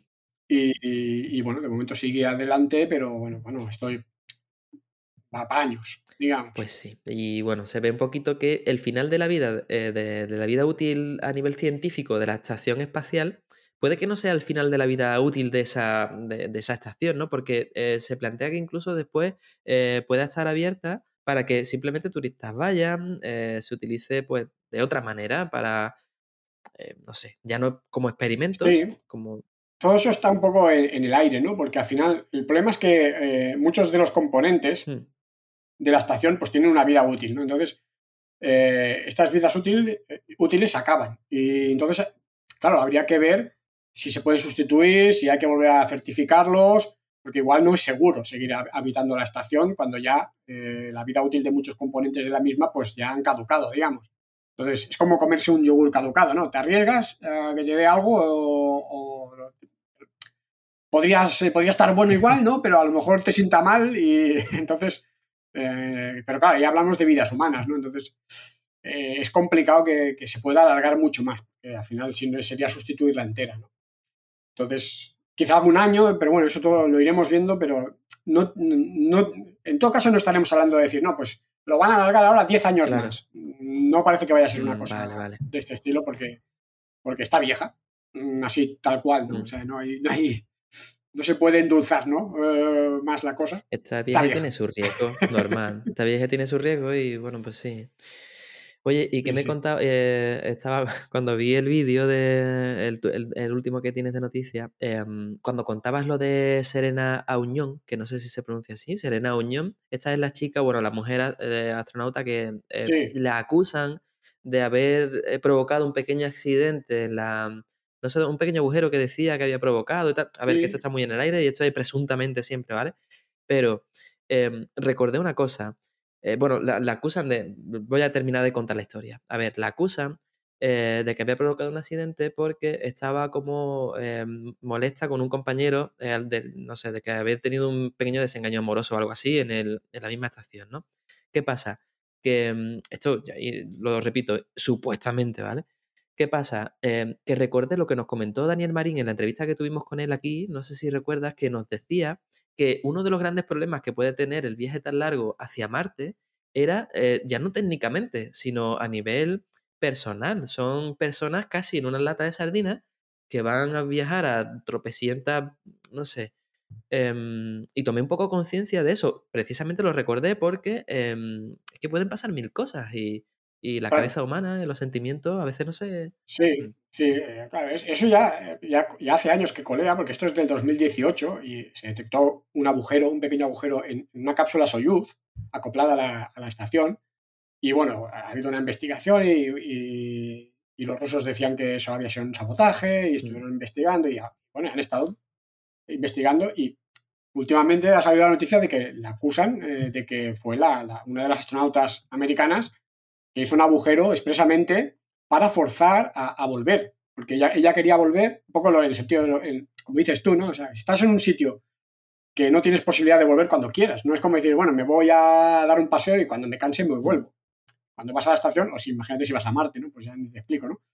Pues cuando, vas a la estación no vas a poder volver cuando quieres, a menos que tengas una emergencia tampoco vuelves cuando quieres, pero bueno, eh, si te estás muriendo porque te da algo, pues yo qué sé, me imagino que que hay protocolos de, que podrías volver rápido, pero tiene que pasar algo muy gordo y eso que estás aquí a 400 kilómetros de altura, eh, para que realmente eh, pongan en marcha una misión de rescate, entre comillas, para traerte de vuelta, ¿no?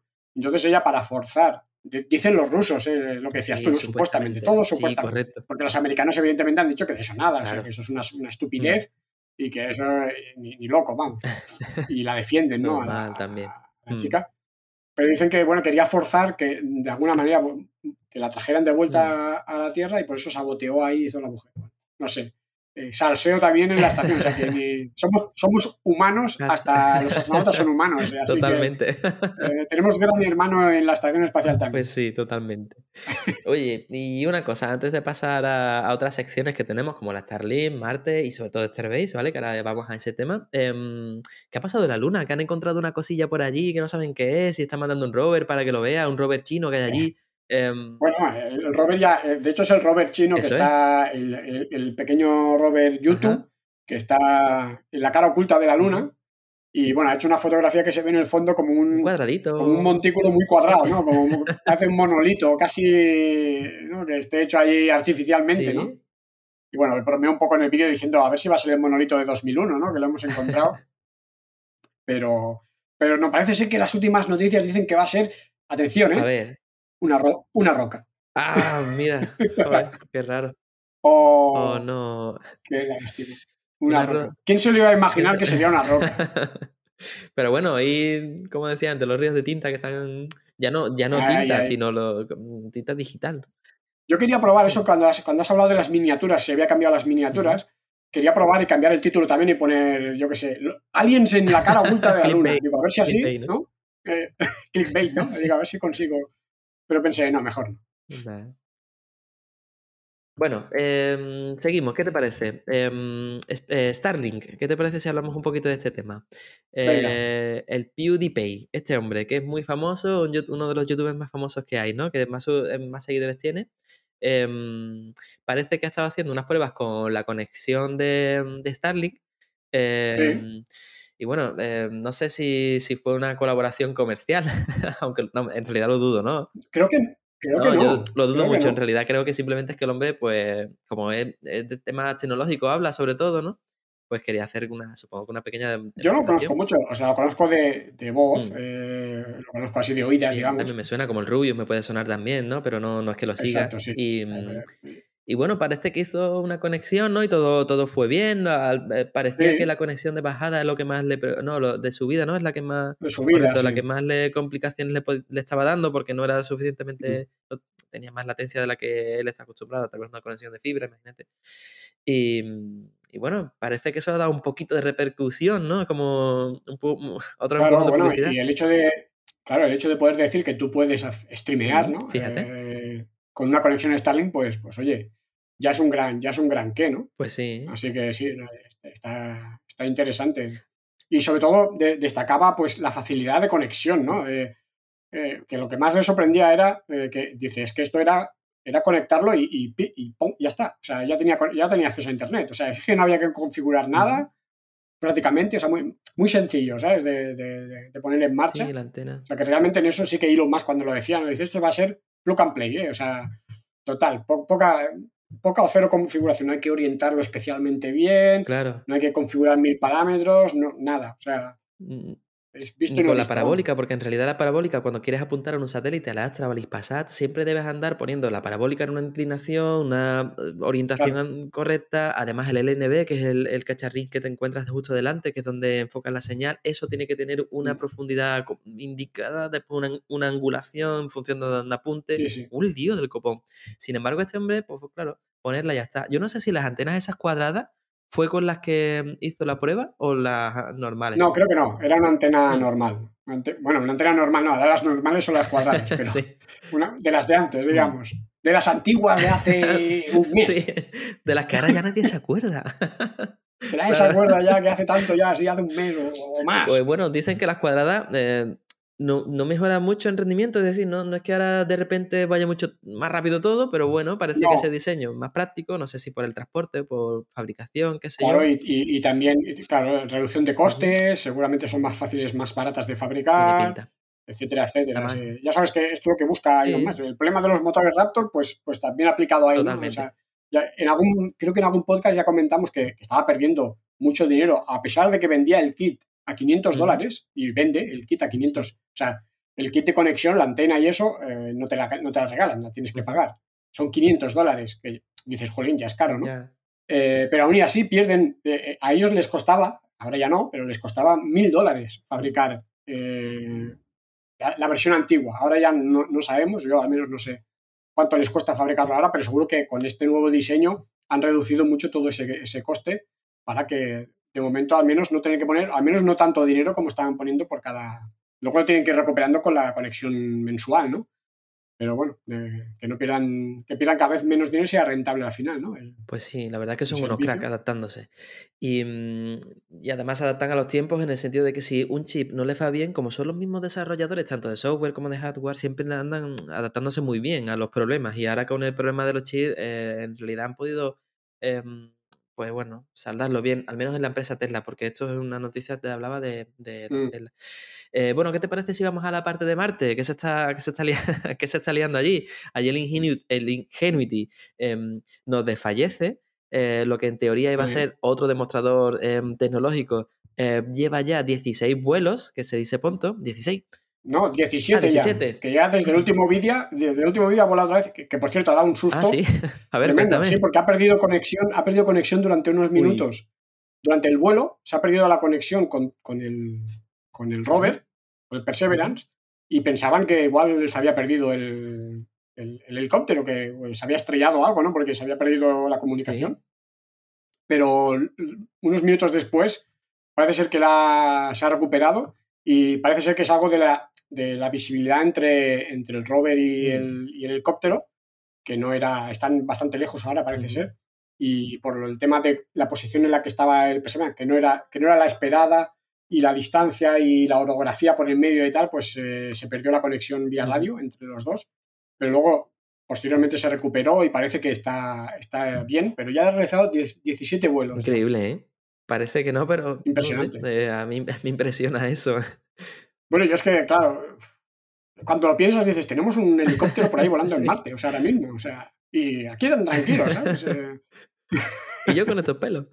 Pues sí. De lo que somos capaces, ¿eh? madre mía. y en pocos años. También hablabas de que el Perseverance em, había conseguido una, em, una comunicación em, con, con, un satélite que no era de, o sea, eh, no puedo poner muy bien la noticia. Cuéntame un poco, porque era, eh, habían conseguido el hito de comunicarse, ¿no? De una forma distinta. Sí, se han conseguido comunicar el, el rover chino, ah, vale, ahora. Turón, a través de una nave, de, una sonda europea, la Mars Express, que está dando vueltas en Marte, y, bueno, haciendo observaciones de Marte desde la órbita y está retransmitiendo, retransmite también datos de, los otros rovers de, la NASA, pues han conseguido retransmitir información del rover chino, o sea, una colaboración entre, entre China y la Agencia Espacial Europea en este, en este caso. Eso está muy bien. Que, mm. que han, han, un poco, digamos, intercambiado información de los sistemas que lleva cada, cada eh, equipo, cada, cada elemento, digamos, cada vehículo. Y lo, lo, que han conseguido es hacer una, una comunicación unidireccional, porque desde, el, desde la, la sonda en órbita hasta el rover, no se pueden comunicar porque la sonda no es capaz de emitir en la frecuencia que, el rover recibe la mm. información, el rover chino. Mm, Pero el rover eh, chino sí que puede emitir en la frecuencia que recibe la mm, sonda. Entonces tiene que emitir a ciegas el rover.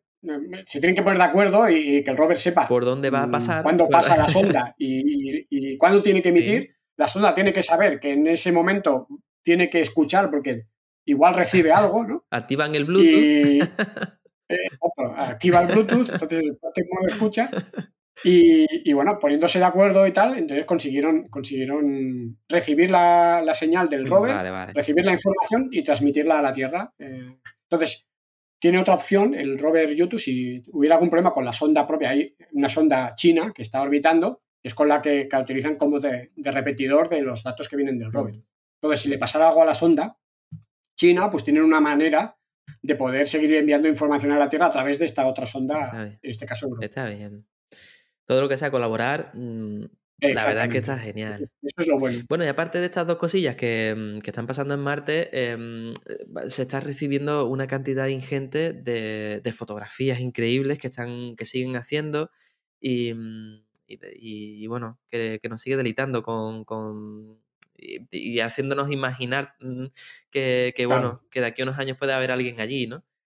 Son em, fotos tan realistas, ¿no? Que es como si estuvieras allí, ¿no? Eh, siempre me transportan allí. Y cada vez los rovers, el Curiosity y el, Perseverance, son, son ya tan autónomos y tan potentes que ya se pueden meter en sitios que. Yo me acuerdo que las fotos del Spirit y el Opportunity eran como más sosas, porque, bueno, sí, cuando llegaban a un cráter, pues bueno, era espectacular, pero se pasaban días pues por un desierto, porque claro, habían aterrizado en un sitio muy llanito, mm. para, claro, pues que no hubiera grandes rocas, para que fuera bien y tal, podían avanzar poco cada día. Entonces, estos ya han ido a zonas más interesantes. Entonces, rápido cuando se mueven ya van a sitios donde hay paredes, hay rocas grandes, ¿no? Y, con formas raras. Ya ves unas imágenes sí, con ¿eh? formas raras, tienen formas. Formas raras, sí, sí. Ya, ya, es mucho más espectacular, ¿no? Más paisaje que dices, wow. sí. Increíble. Bueno, ¿qué te parece si dejamos de fantasear y vamos a lo que ya están haciendo aquí en Starbase? Y mm, la antigua Boca Chica, y que me queda con esa ganas de decirlo. Em, la antigua. sí. Y, bueno, seguimos pendientes de la FAA, pero, pero bueno, me parece que, la, que, avanza, al menos avanza el tiempo. pero yo, em, bueno, todavía no han dado el visto bueno final, ¿no? al vuelo orbital. No, pero, pero sí que, evidentemente, desde el último podcast, eh, la FAA al menos puso fecha y dijo, mira, el 31 de diciembre vamos a decir cómo, queda el tema. Vale. Que no quiere decir que bien o mal. quiere decir que van a decir, eh, habrán estudiado ya pues, el impacto pues, ambiental. el informe, las alegaciones, posibles alegaciones de la gente, los comentarios que, han hecho. Abrieron un, periodo donde todo el mundo podía decir la suya, todo el mundo podía decir, pues habría que mirar esto, esto yo no estoy de acuerdo, esto lo encuentro mal, esto lo encuentro bien. Entonces ellos pues analizarán y ahí ya pueden salir mm, básicamente tres opciones diferentes, se especula. Una es, hay que hacer un informe de impacto ambiental nuevo y más riguroso, lo cual sería un desastre, porque significa que no tendríamos más pruebas ni lanzamientos desde Starbase hasta seguramente más de aquí, más de un año. Madre mía. Eh, yendo rápido. Y las otras dos opciones son más buenas, que una sería una notificación de que no hay impacto, digamos, y que ya automáticamente digamos que, que, se, da, el ok, A, que se pueden, se pueden realizar esas pruebas. Luego ya hay que pedir ya el permiso concreto, pues mira, tal día queremos hacer tal prueba. Y normalmente pues ya se, se otorga, ¿no? Una vez vale. se ha aprobado. Y otra es un entremedio que sería un, un ok, pero con acciones a, a, tomar, ¿no? Que se cree que es lo que va a pasar, ¿no? Mm. ¿Cómo serán estas acciones? Pues también depende. Pues claro, si les dicen, no, es que ahora esto es, ok, pero tenéis que construir una barrera que aísle del sonido, de no sé qué, o tenéis que poner un sistema de, que aleja a los pájaros, que estos que están protegidos de la zona, según lo que haya que hacer, eh, pues entonces, pues bueno, se va a demorar más o menos eh, el poder empezar a hacer las, lo que se supone es que van a dar el ok eh, con algunos peros. Para que también los mm. que, los que creen que hay que ser un poco más serios con esto y hay que proteger más la, mm. fauna y la flora del entorno, el, ruido, que no se cierre tanto la carretera, pues se tomarán unas medidas, pero que no será algo que sea muy costoso de implementar. Con lo cual, es, a día de hoy ya se especula, teniendo en cuenta que además se ha pedido permiso para las comunicaciones, a la FCC en este caso, la Agencia Federal de Comunicaciones eh, estadounidense, para comunicar con la Starship Orbital eh, y ese permiso se ha concedido y va hasta el 1 de marzo del 2022. O sea que eh, mm. tienen confianza en que antes de, en enero o febrero, ya puedan lanzar, después de lo que diga la FAA, pues puedan conseguir ya el permiso para lanzar en esos dos primeros meses del año, pues la primera misión orbital. Vale. Bueno, aunque siguen esperando esta eh, pronunciación por parte de ellos, que será dentro, bueno, que como bien dice del 31, dentro de poco, em, ellos no siguen, siguen con, en Starbase, siguen con planes de hacer más rampas de lanzamiento, más, o sea, eh, está la segunda rampa en camino, ¿no? Eh, ellos no... Sí, sí. Bueno, la segunda rampa todavía no la han empezado a construir en Starbase. Sí que han empezado a construirla, una segunda que será una tercera rampa, en, Cabo Cañaveral. Bueno, al lado donde está la rampa LC39A, la histórica rampa desde donde se lanza la Crew Dragon o desde, donde se lanza el Falcon Heavy, desde donde se lanzó el transbordador o el Saturno 5 en su momento, pues ahí, en, esos, en esas instalaciones, en esos terrenos, van a hacer otra, una rampa eh, orbital. Previsiblemente será para lanzar la Starship Lunar hmm. eh, en un futuro dentro del programa Artemisa. Eh, pues ya se ha empezado la construcción ahí. Y en Starbase ya está previsto que este año que viene empiece la construcción de una segunda rampa orbital y una segunda torre de integración en los mismos terrenos de, de, la zona de lanzamiento de Starbase, donde ahora ya está en marcha todo el proceso de que ya están acabando todo lo que es la rampa, la rampa de lanzamiento orbital. Y la torre. Y de hecho, hace un rato, la gente, claro, la gente que lo está oyendo, pues no lo ve, evidentemente, pero estábamos aquí mirando en directo cómo estaban poniendo el, el Super Heavy B, B4 encima de la rampa orbital para realizarle pruebas. Así que todo va avanzando. Además siguen avanzando con los brazos que van a recoger al vuelo a la, la, B5, bueno, el, em, sí, los chopsticks que le llaman. Sí, eh, se ven cómo aumentan el cableado, cómo siguen aumentando en piezas, en, en, estructuras, o sea que, bueno, lo que hablamos muchas veces, cada vez que hablamos de, Starbase, que el, allí no paran, que el, proceso de, de el hormigueo. Sí, tú ves las imágenes, las imágenes de la zona hace un año y medio, dos años, y prácticamente era un desierto, no había casi nada. Es que todo, todo está creciendo en complejidad, una, una, barbaridad. O sea, si tú ves una Starship, la S-20, por ejemplo, la, la Starship, la, segunda etapa que está preparada ya para ese vuelo orbital, ya se ve un vehículo, eh, es un prototipo, pero ya se ve, comparado con, con los primeros SN tal, que los primeros no tenían ni morro, era, era un tanque ahí de, de combustible, ¿no? luego con el morro, pero aún hecho como a pedazos cómo ha ido evolucionando y, parece que hace mucho, pero no hace tanto, hace un año y pico, dos años. O sea que... la verdad es que sí. Bueno, de hecho ya están con la... Comentabas, ¿no? Que mm, la SN21 y el, el Booster 5, el B5, este ya están prácticamente listos. O sea, es decir... Sí, sí. Eh, el, Booster 5 lo acaban de sacar del Hype y, lo y, de momento lo han almacenado el, donde tenían el SN15, el, el, el único catalizado Mm, verticalmente. Sin, destruirse. Y el SN16, que no lo llegaron ni a lanzar, porque cuando ya consiguieron aterrizar el SN15 dijeron que igual ya no, ya no hacía falta hacer otra prueba de suborbital. Y lo han trasladado allí, que es la zona de producción de propelentes. y, y, de momento está almacenado allí y prácticamente está. Bueno, no tienen los motores todavía. Pero, pero bueno, lo que es, el, es la estructura general ya, ya está hecha. Y el S21 queda solo poner el cono, eh, el cono superior en el cuerpo principal. Eh, pero ya está casi todas las rosetas térmicas puestas también y todo, todo finalizado. También faltarán los motores, me imagino.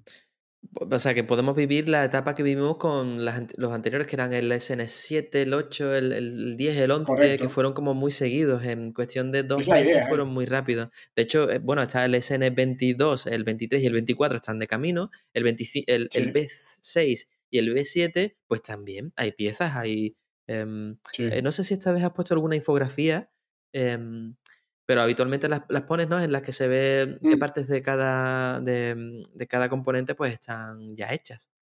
Y, bueno, pues, esta gente pues no paran. Además, las granjas de tanques, que también comentas que siguen avanzando, las granjas de tanques mm. eh, ya están también finalizadas, ¿no? ¿Eso qué le puede quedar? Sí. La granja de tanques orbital se puede decir que, que ya está mm. finalizada porque además recientemente hicieron unas pruebas con un una especie de, tanque de, pruebas y ya lo llenaron desde la... Desde la granja de tanques, ¿no? La granja de tanques orbital. O sea que, en principio ya, ya estaría en funcionamiento. Mm. Así que, eso ya mm, aún trabajan por ahí en la zona y bueno, todavía hay cosas que, acabar de, ultimar, ¿no? Pero, pero bueno, ya se, está, ya se está usando. Y uno de los componentes más, más complejos es la, lo que es la, digamos, la rampa de lanzamiento, porque es la estructura donde va, va colocado encima el Super Heavy y luego la Starship encima, que ahí también ya está cada vez más acabada y bueno, la prueba está en que, como he comentado antes, han colocado el B4 encima y han estado haciendo pruebas también de los diferentes mecanismos, porque están las, pinzas que, cogen, que sujetan el, vehículo, luego está los umbilicales eh, de, conexión y desconexión del, Super Heavy, que también. Exacto, suministra la, alimentación, los, los, fluidos, ¿no? Mm. el oxígeno líquido, mm. el, el, metano, etcétera. Y, eso es uno de los temas más complejos, porque también tiene el sistema de supresión de sonido, eh, que también, también llevará incorporado. Y bueno, parece que ya también lo están ultimando. Y la torre es lo que decías, ¿no? Los chopsticks, ¿no? Las pinzas. El brazo de desconexión también de la, de la Starship más arriba y todo lo que es la torre y el sistema de poleas y, cables y tal está muy avanzado también. Ahí el vídeo está muy chulo porque se ven incluso unos estabilizadores y además cómo eh, rotan cuando caiga el, em, el, el, booster. ¿Cómo se llama esa parte? Que no, el booster, ¿no? Como la primera etapa del. sí, el booster, sí, el booster, la primera etapa o el pues booster. cuando esa primera etapa sea recogida por los brazos, em, en realidad puede que no caiga exactamente como lo necesitan tener y que lo giren para que se quede ubicados bien y después lo depositen, o sea, lo pongan en la en, la plataforma de la que estabas hablando. Entonces, mm, vuelvo a insistir, recomiendo que vean el vídeo porque está muy bien cómo eh, has cogido la parte cuando estás hablando de eso, en la que se ve precisamente esto y además cómo eh, una, eh, una, especie de brazos estabilizan también en los laterales de las pinzas estas, ¿no?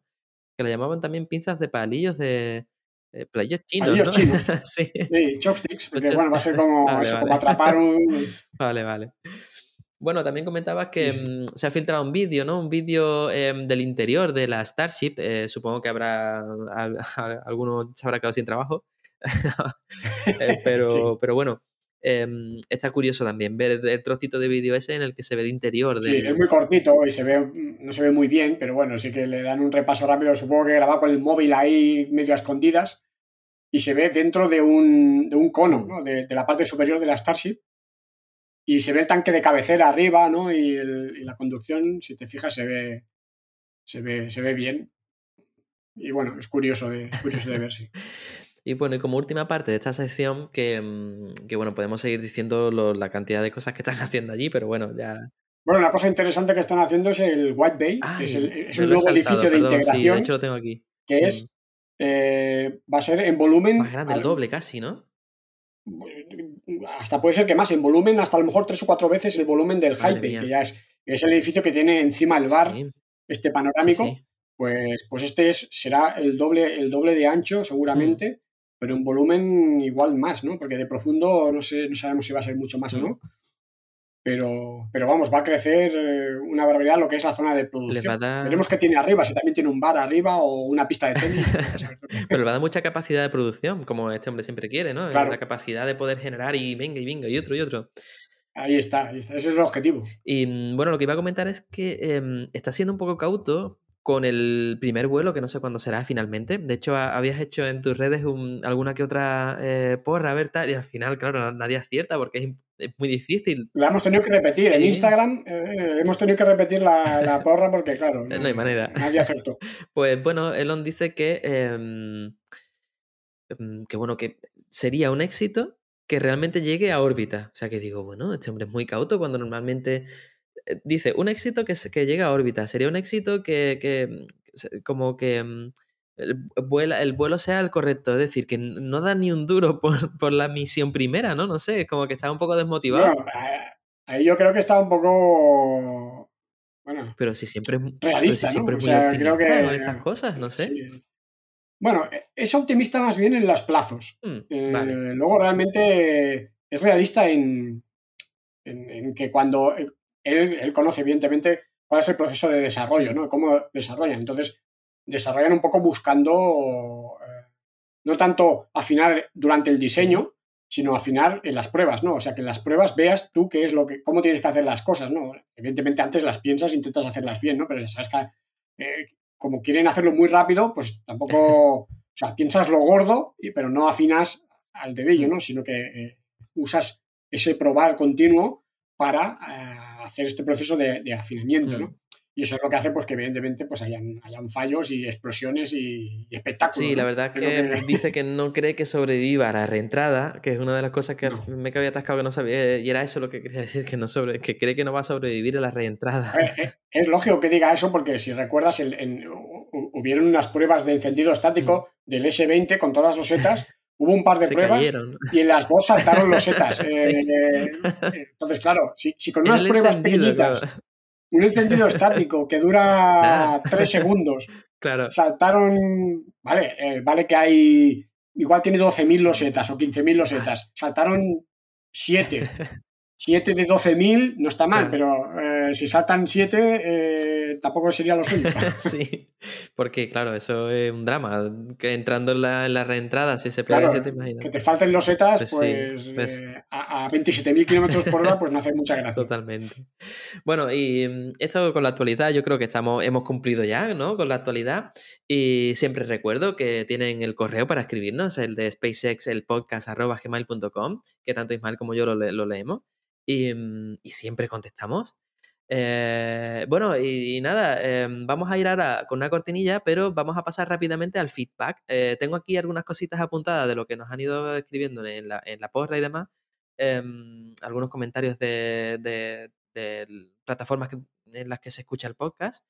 Eh, pero también eh, atenderemos un poquito al chat, ¿qué te parece? No sé si aún nos aguantan muchos en Twitch. Eh, sí, ahora veo que somos 100. pues más o menos, entonces no sé si alguno... Para que gente que nos esté viendo en, en Twitch, pues, pues si queréis plantear alguna pregunta, pues ahora entramos en la fase de feedback. Y, y, os contestamos si os podemos leer. Pues si te parece, ahora venimos y, nada, vamos eh, con la parte de feedback. Hasta ahora.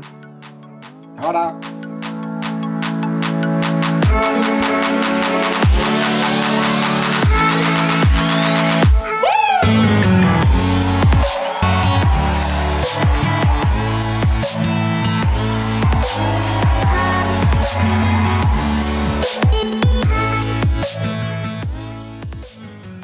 Bueno, de vuelta para daros el feedback, que siempre, siempre está bien, yo creo que eh, daros un poquito de lo que, del tanto cariño que nos dais y queremos, bueno, el ratito este que le dedicamos del podcast, mm, yo lo veo, la verdad, no sé cómo lo ves tú, Ismael, pero yo lo veo súper importante, porque es una manera de, bueno, dedicarles el ratito, ¿no? Que creo que se merecen a cada uno de los que se toman la molestia de vernos, de seguirnos, de estar pendientes. Es, imprescindible, vamos. Importante no, es imprescindible. Lo empezamos a hacer en el episodio, creo que, no sé, del 10 o así ya, y yo creo que esto ya es un clásico del feedback. Así que, bueno, vamos a empezar con em, lo, de, lo que nos ponéis en la megaporra, que al principio tuvo em, mucho más em, empuje porque le damos más visibilidad y tal. Y, mm, está más parado, pero aún así no deja a la gente de hacer sus pequeñas apuestas porque nos van escuchando van sabiendo de la porra mm, y, bueno, como lo vemos todavía con tanto tiempo vista, no hemos pensado cuál será el regalo o qué sé yo, pero algo haremos, alguna cosa especial haremos para el que la gane. En la medida de nuestras posibilidades, sabiendo de vos sobra que esto es algo que, no está ni patrocinado ni nada. O sea, que, que, ojo, ojo, poca broma, que ya me lo dijo el otro día un amigo, dice yo, ¿por qué no buscas un patrocinador? Pues digo, pues mira, tenemos que buscar gente para entrevistar, como lo decías antes, un poco antes de empezar con el feedback. Me decía, a ver si no, el 2021 eh, nos curramos eso, buscar más gente para entrevistar y, ¿por qué no un patrocinador? Pero bueno, en fin, ahí lo dejo. Ya lo iremos viendo. Lo que os decía. Ahí, ahí. Lo del feedback. Decía un tocayo mío, Rubén, decía que, eh, que nos ha encontrado en Google. Digo, ostras, qué guay, que también mucho, mucho del feedback viene del canal de, Ismael. Eh, pero está también muy chulo que nos descubran, ¿verdad, Ismael? A través del, del, del, orgánico que es el mundo de podcast y también ya después pues acaben conociéndote de otra manera. Hombre, eso es Está guay, la verdad es que está muy chulo. Entonces, lo decía Rubén, que nos había conocido a través de Google, haciendo una búsqueda de temas relacionados con SpaceX y audios. Y, mm, bueno, decía que está, eh, dice, el mensaje suyo, dice, leo textualmente, em, estoy emocionado, jejeje. Vale, eh, joder, nosotros también, me alegro. Es, bueno, sí, sí, sí. Bueno, supongo que es bueno. Sí, sí, genial. Em, bueno, seguimos. Sergio también nos ha escrito em, esto, no sé si estás en esta parte que de la escaleta, pero pone. sí, sí, lo veo. ¿Tú sabes si eso es catalán? Sí, sí, es catalán, sí. Endavant. ¿Esto qué es? Adelante. Adelante. ¿Dónde van? Ah, venga, perfecto. Pues, pues genial, él, nos dice que adelante, en el comentario que está en la parte de que mucha gente no pone comentarios, solo hace su pronóstico y no se anima a ponernos un comentario, porque eso no es un campo obligatorio ni nada. Pero bueno, así que nada, Sergio, muchas gracias, gracias Rubén.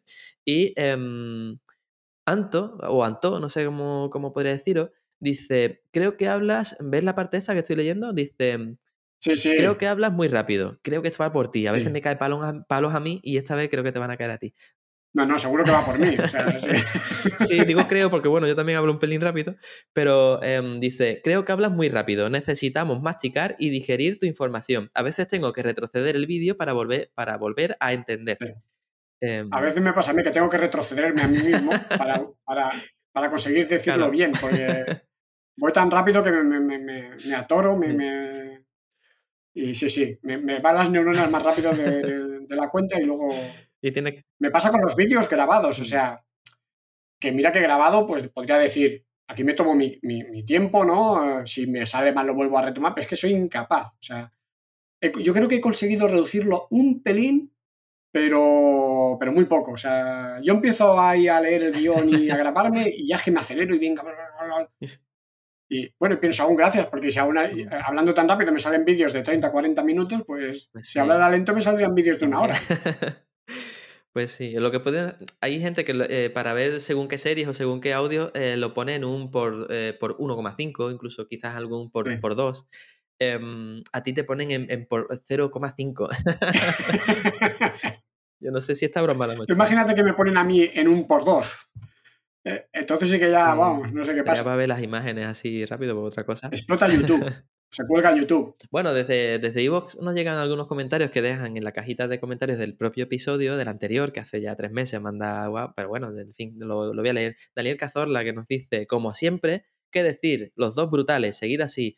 Muchas gracias, Daniel. Es verdad, yo sí, si te tengo que ser sincero, el último episodio creo que no salió, mm, no regulero, pero yo no sé, yo, yo, estaba como un poquito más disperso de lo que suelo estar y tú estabas más preocupado por tu canal de lo que habitualmente sí, suele estar. No, fue nuestro mejor episodio. No, yo tuve la sensación. yo, creo que, yo, creo que, el de hoy nos está saliendo mejor que, el último. Porque, bueno, estamos, no sé, es, distinto, es verdad, pero que el último fue algo, algo raro, al menos fue... Pero bueno, Daniel, muchas gracias.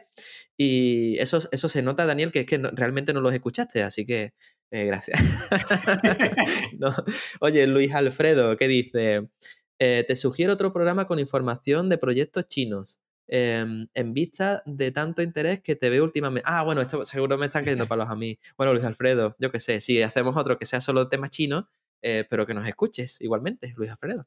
Pasa es que está bien saber, está bien, yo antes no ponía tanta información china porque, bueno, realmente no estaba despegando tanto, pero es que para entender el contexto general ¿no? de lo que estamos viviendo, yo creo que es importante saber qué están haciendo China, porque eso tiene repercusiones en lo que está haciendo Estados Unidos. O sea, es algo que se retroalimenta. Pues Igual que no se puede entender la carrera espacial de los años 60 sin Rusia, sin saber lo que hacían unos y los mm. otros y que había ese pique. Ahora es más complicado, es diferente, no es, la misma situación que teníamos, mm. pero eh, es algo que, si, no, si no ves esa otra parte de la foto, no puedes entender tampoco ciertas cosas de, por qué se actúa de cierta manera en Estados mm. Unidos o en Rusia o un poco la geopolítica también, ¿no? Y, eso hace que las cosas también sean como sean. Si no tienes la foto entera, pues te pierdes una parte de la, de la información. Pues sí. Estoy de acuerdo. Bueno, espero que Luis, si finalmente decidimos montar otro podcast eh, hablando solo de China, que también estés por ahí para echarnos una mano con los comentarios. Muchas gracias, Luis. Oye, eh, Ordovician, no sé si lo he pronunciado bien, pero bueno, ahí queda. Ordovician Dom. Em, dice, poca actividad en frontera espacial por Discord. Dice, poca actividad en Twitch. Eh, poca actividad en el canal, en el canal eh, de SpaceX Storm. Eh, pero entro en mi Evox y ¡boom! Los encuentro hablando de temas paranormales. no sé, no recuerdo que hablamos de temas paranormales. No, em, no, recuerdo. No sé, dice tanto gusto oírlo. claro, esto debía ser en, el momento del, hackeo, ¿no? Y toda la pesca, entonces hubo mm, un parón, ¿no? sé, quizás, no sé. Pero bueno, muchísimas gracias por escuchar y por comentarnos. Y bueno, hemos apuntado aquí en, en un pequeño lapsus de tiempo que hemos estado saludando a, los amigos aquí en el chat, em, hemos apuntado algunos comentarios, algunas preguntas que nos han ido haciendo. ¿Qué te parece si pasamos a ello ahora? Mira, em, lo de los brazos de elevación. Pregunta eh, Frank, em, ¿ya están funcionando? Bueno, están instalados, pero yo de momento no los hemos visto moverse. Hmm. De hecho, es la, única parte, prácticamente, hmm. que no la hemos visto eh, entrar en acción de alguna manera. ¿no? Entonces, están instalados, que ya es mucho, pero no hemos visto moverse ni, abrirse ni cerrarse, ni subir ni bajar, que en teoría es lo que tienen que mm. hacer. Así que de momento no, pero yo creo que esto va a ser bastante inminente, digamos. Porque eh, para, poner la Starship encima del Super Heavy creo que van a tener que utilizar estos brazos. Así que necesitan que estén funcionales, porque una grúa, la grúa que, podía hacer eso, ya no está en la zona. Entonces, bueno, puede ser que traigan otra, pero con las grúas que tienen ahora, la, LR 11000, que es la que tienen ahora en la zona, no pueden poner el Super Heavy encima de la plataforma de lanzamiento, pero no pueden poner la Starship encima del Super Heavy. Entonces, para eso necesitan los palillos, los chopsticks. ¿no? Y bueno, mm, será cuestión de, espero que de, de, pocas semanas, de que veamos verlos moverse por primera vez. Ojalá. Bueno, nuestro querido Asby nos pregunta, dice, personalmente, ¿cuándo creéis que será el vuelo, el, vuelo siendo totalmente realistas y, ya mojándose? O sea, él ya nos pide que le digamos em, lo de la siguiente eh, apuesta que tú pongas, que le digamos la fecha que, debe poner. y, y bueno, nos dice eso, ¿no? Que básicamente que cuando creemos que, podría ocurrir, ¿no? Esta, esta segunda prueba orbital, dice. Fecha media. Bueno, yo la, mm. primera yo creo que, puede ir por febrero o así, en algún momento de febrero. Más bien tirando hacia final, apurando hacia finales de febrero, yo, yo creo, entre, entre las pruebas del Super Heavy, los permisos, toda la pesca, eh, que pueda ir a. yo creo que febrero. Eh, puede ser que sea a finales, mediados, no sé. Pero sí que es verdad que yo creo que a partir de ahí si realmente se realiza esa prueba. digamos que la, complicada es la primera. Una vez se realice la primera, yo creo que luego ya vamos a tener eh, emoción bastante continuado. ¿no? A lo mejor un lanzamiento cada mes o cada dos meses, pero, pero no es como ahora que hemos estado en un impasse de medio año ¿no? sin, sin lanzamientos, ¿no? sin, sin pruebas muy espectaculares. ¿no? En cambio, cuando ya se produzca el primer lanzamiento orbital, yo creo que ya vendrán unos cuantos bastante seguidos. Pues sí, al menos eso esperamos, ¿no? Bueno, eh... Así que en 2022 va a ser, va a ser interesante. Sí. Bueno, eh, Jovi72 nos dice, em, ¿no les parece que la granja de tanques está muy cerca de la rampa de lanzamiento? Hmm. Sí, lo que pasa es que también hay que tener en cuenta que engaña mucho la, perspectiva y la, y la imagen, ah, porque eh, esos bichos, eso es tan grande, hmm. es tan gigantesco, esos depósitos son tan grandes, que parece que están cerca, pero hay mucha distancia.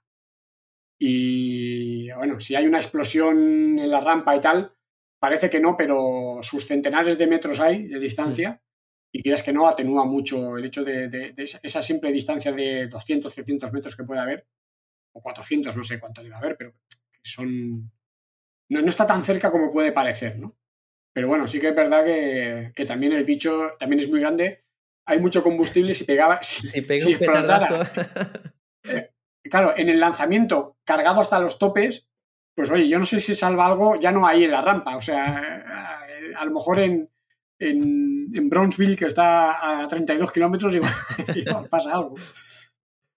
Bueno, lee, lee siguiente, la siguiente pregunta, porfa, que antes lo he leído y el pobre se ha, se ha, cambiado el nick. Eh. Sí, se sabe, la pregunta la hace de Space Rider 95, dice, ¿se sabe qué es el montículo de Espera, que tiene Rubén aquí puesto el.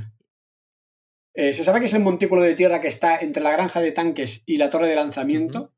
Eh, bueno, se hizo como separación en principio por si hubiera una explosión en la, en la zona de la rampa de lanzamiento que no afectase a la zona suborbital y a la rampa de aterrizaje que había, o si la rampa de aterrizaje, pues ahí como hubo las explosiones de los prototipos que caían allí, pues no, no afectara a la zona orbital. ¿no? Ya sabéis que la zona de lanzamiento está dividida como en dos, la zona suborbital y la zona orbital. Hmm. Entonces, es como una separación física para que lo que se haga en una parte, eh, si algo va mal, pues no afecte a la, a la otra parte. Hmm.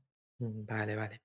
Bueno, y para finalizar con preguntas, ciertamente estoy viendo que en el chat hay más actividad, pero bueno, después ahora em, es por ir acabando con la gente del, podcast porque ya creo que llevamos, eh, va a ser un podcast de dos horas, como viene siendo casi habitual.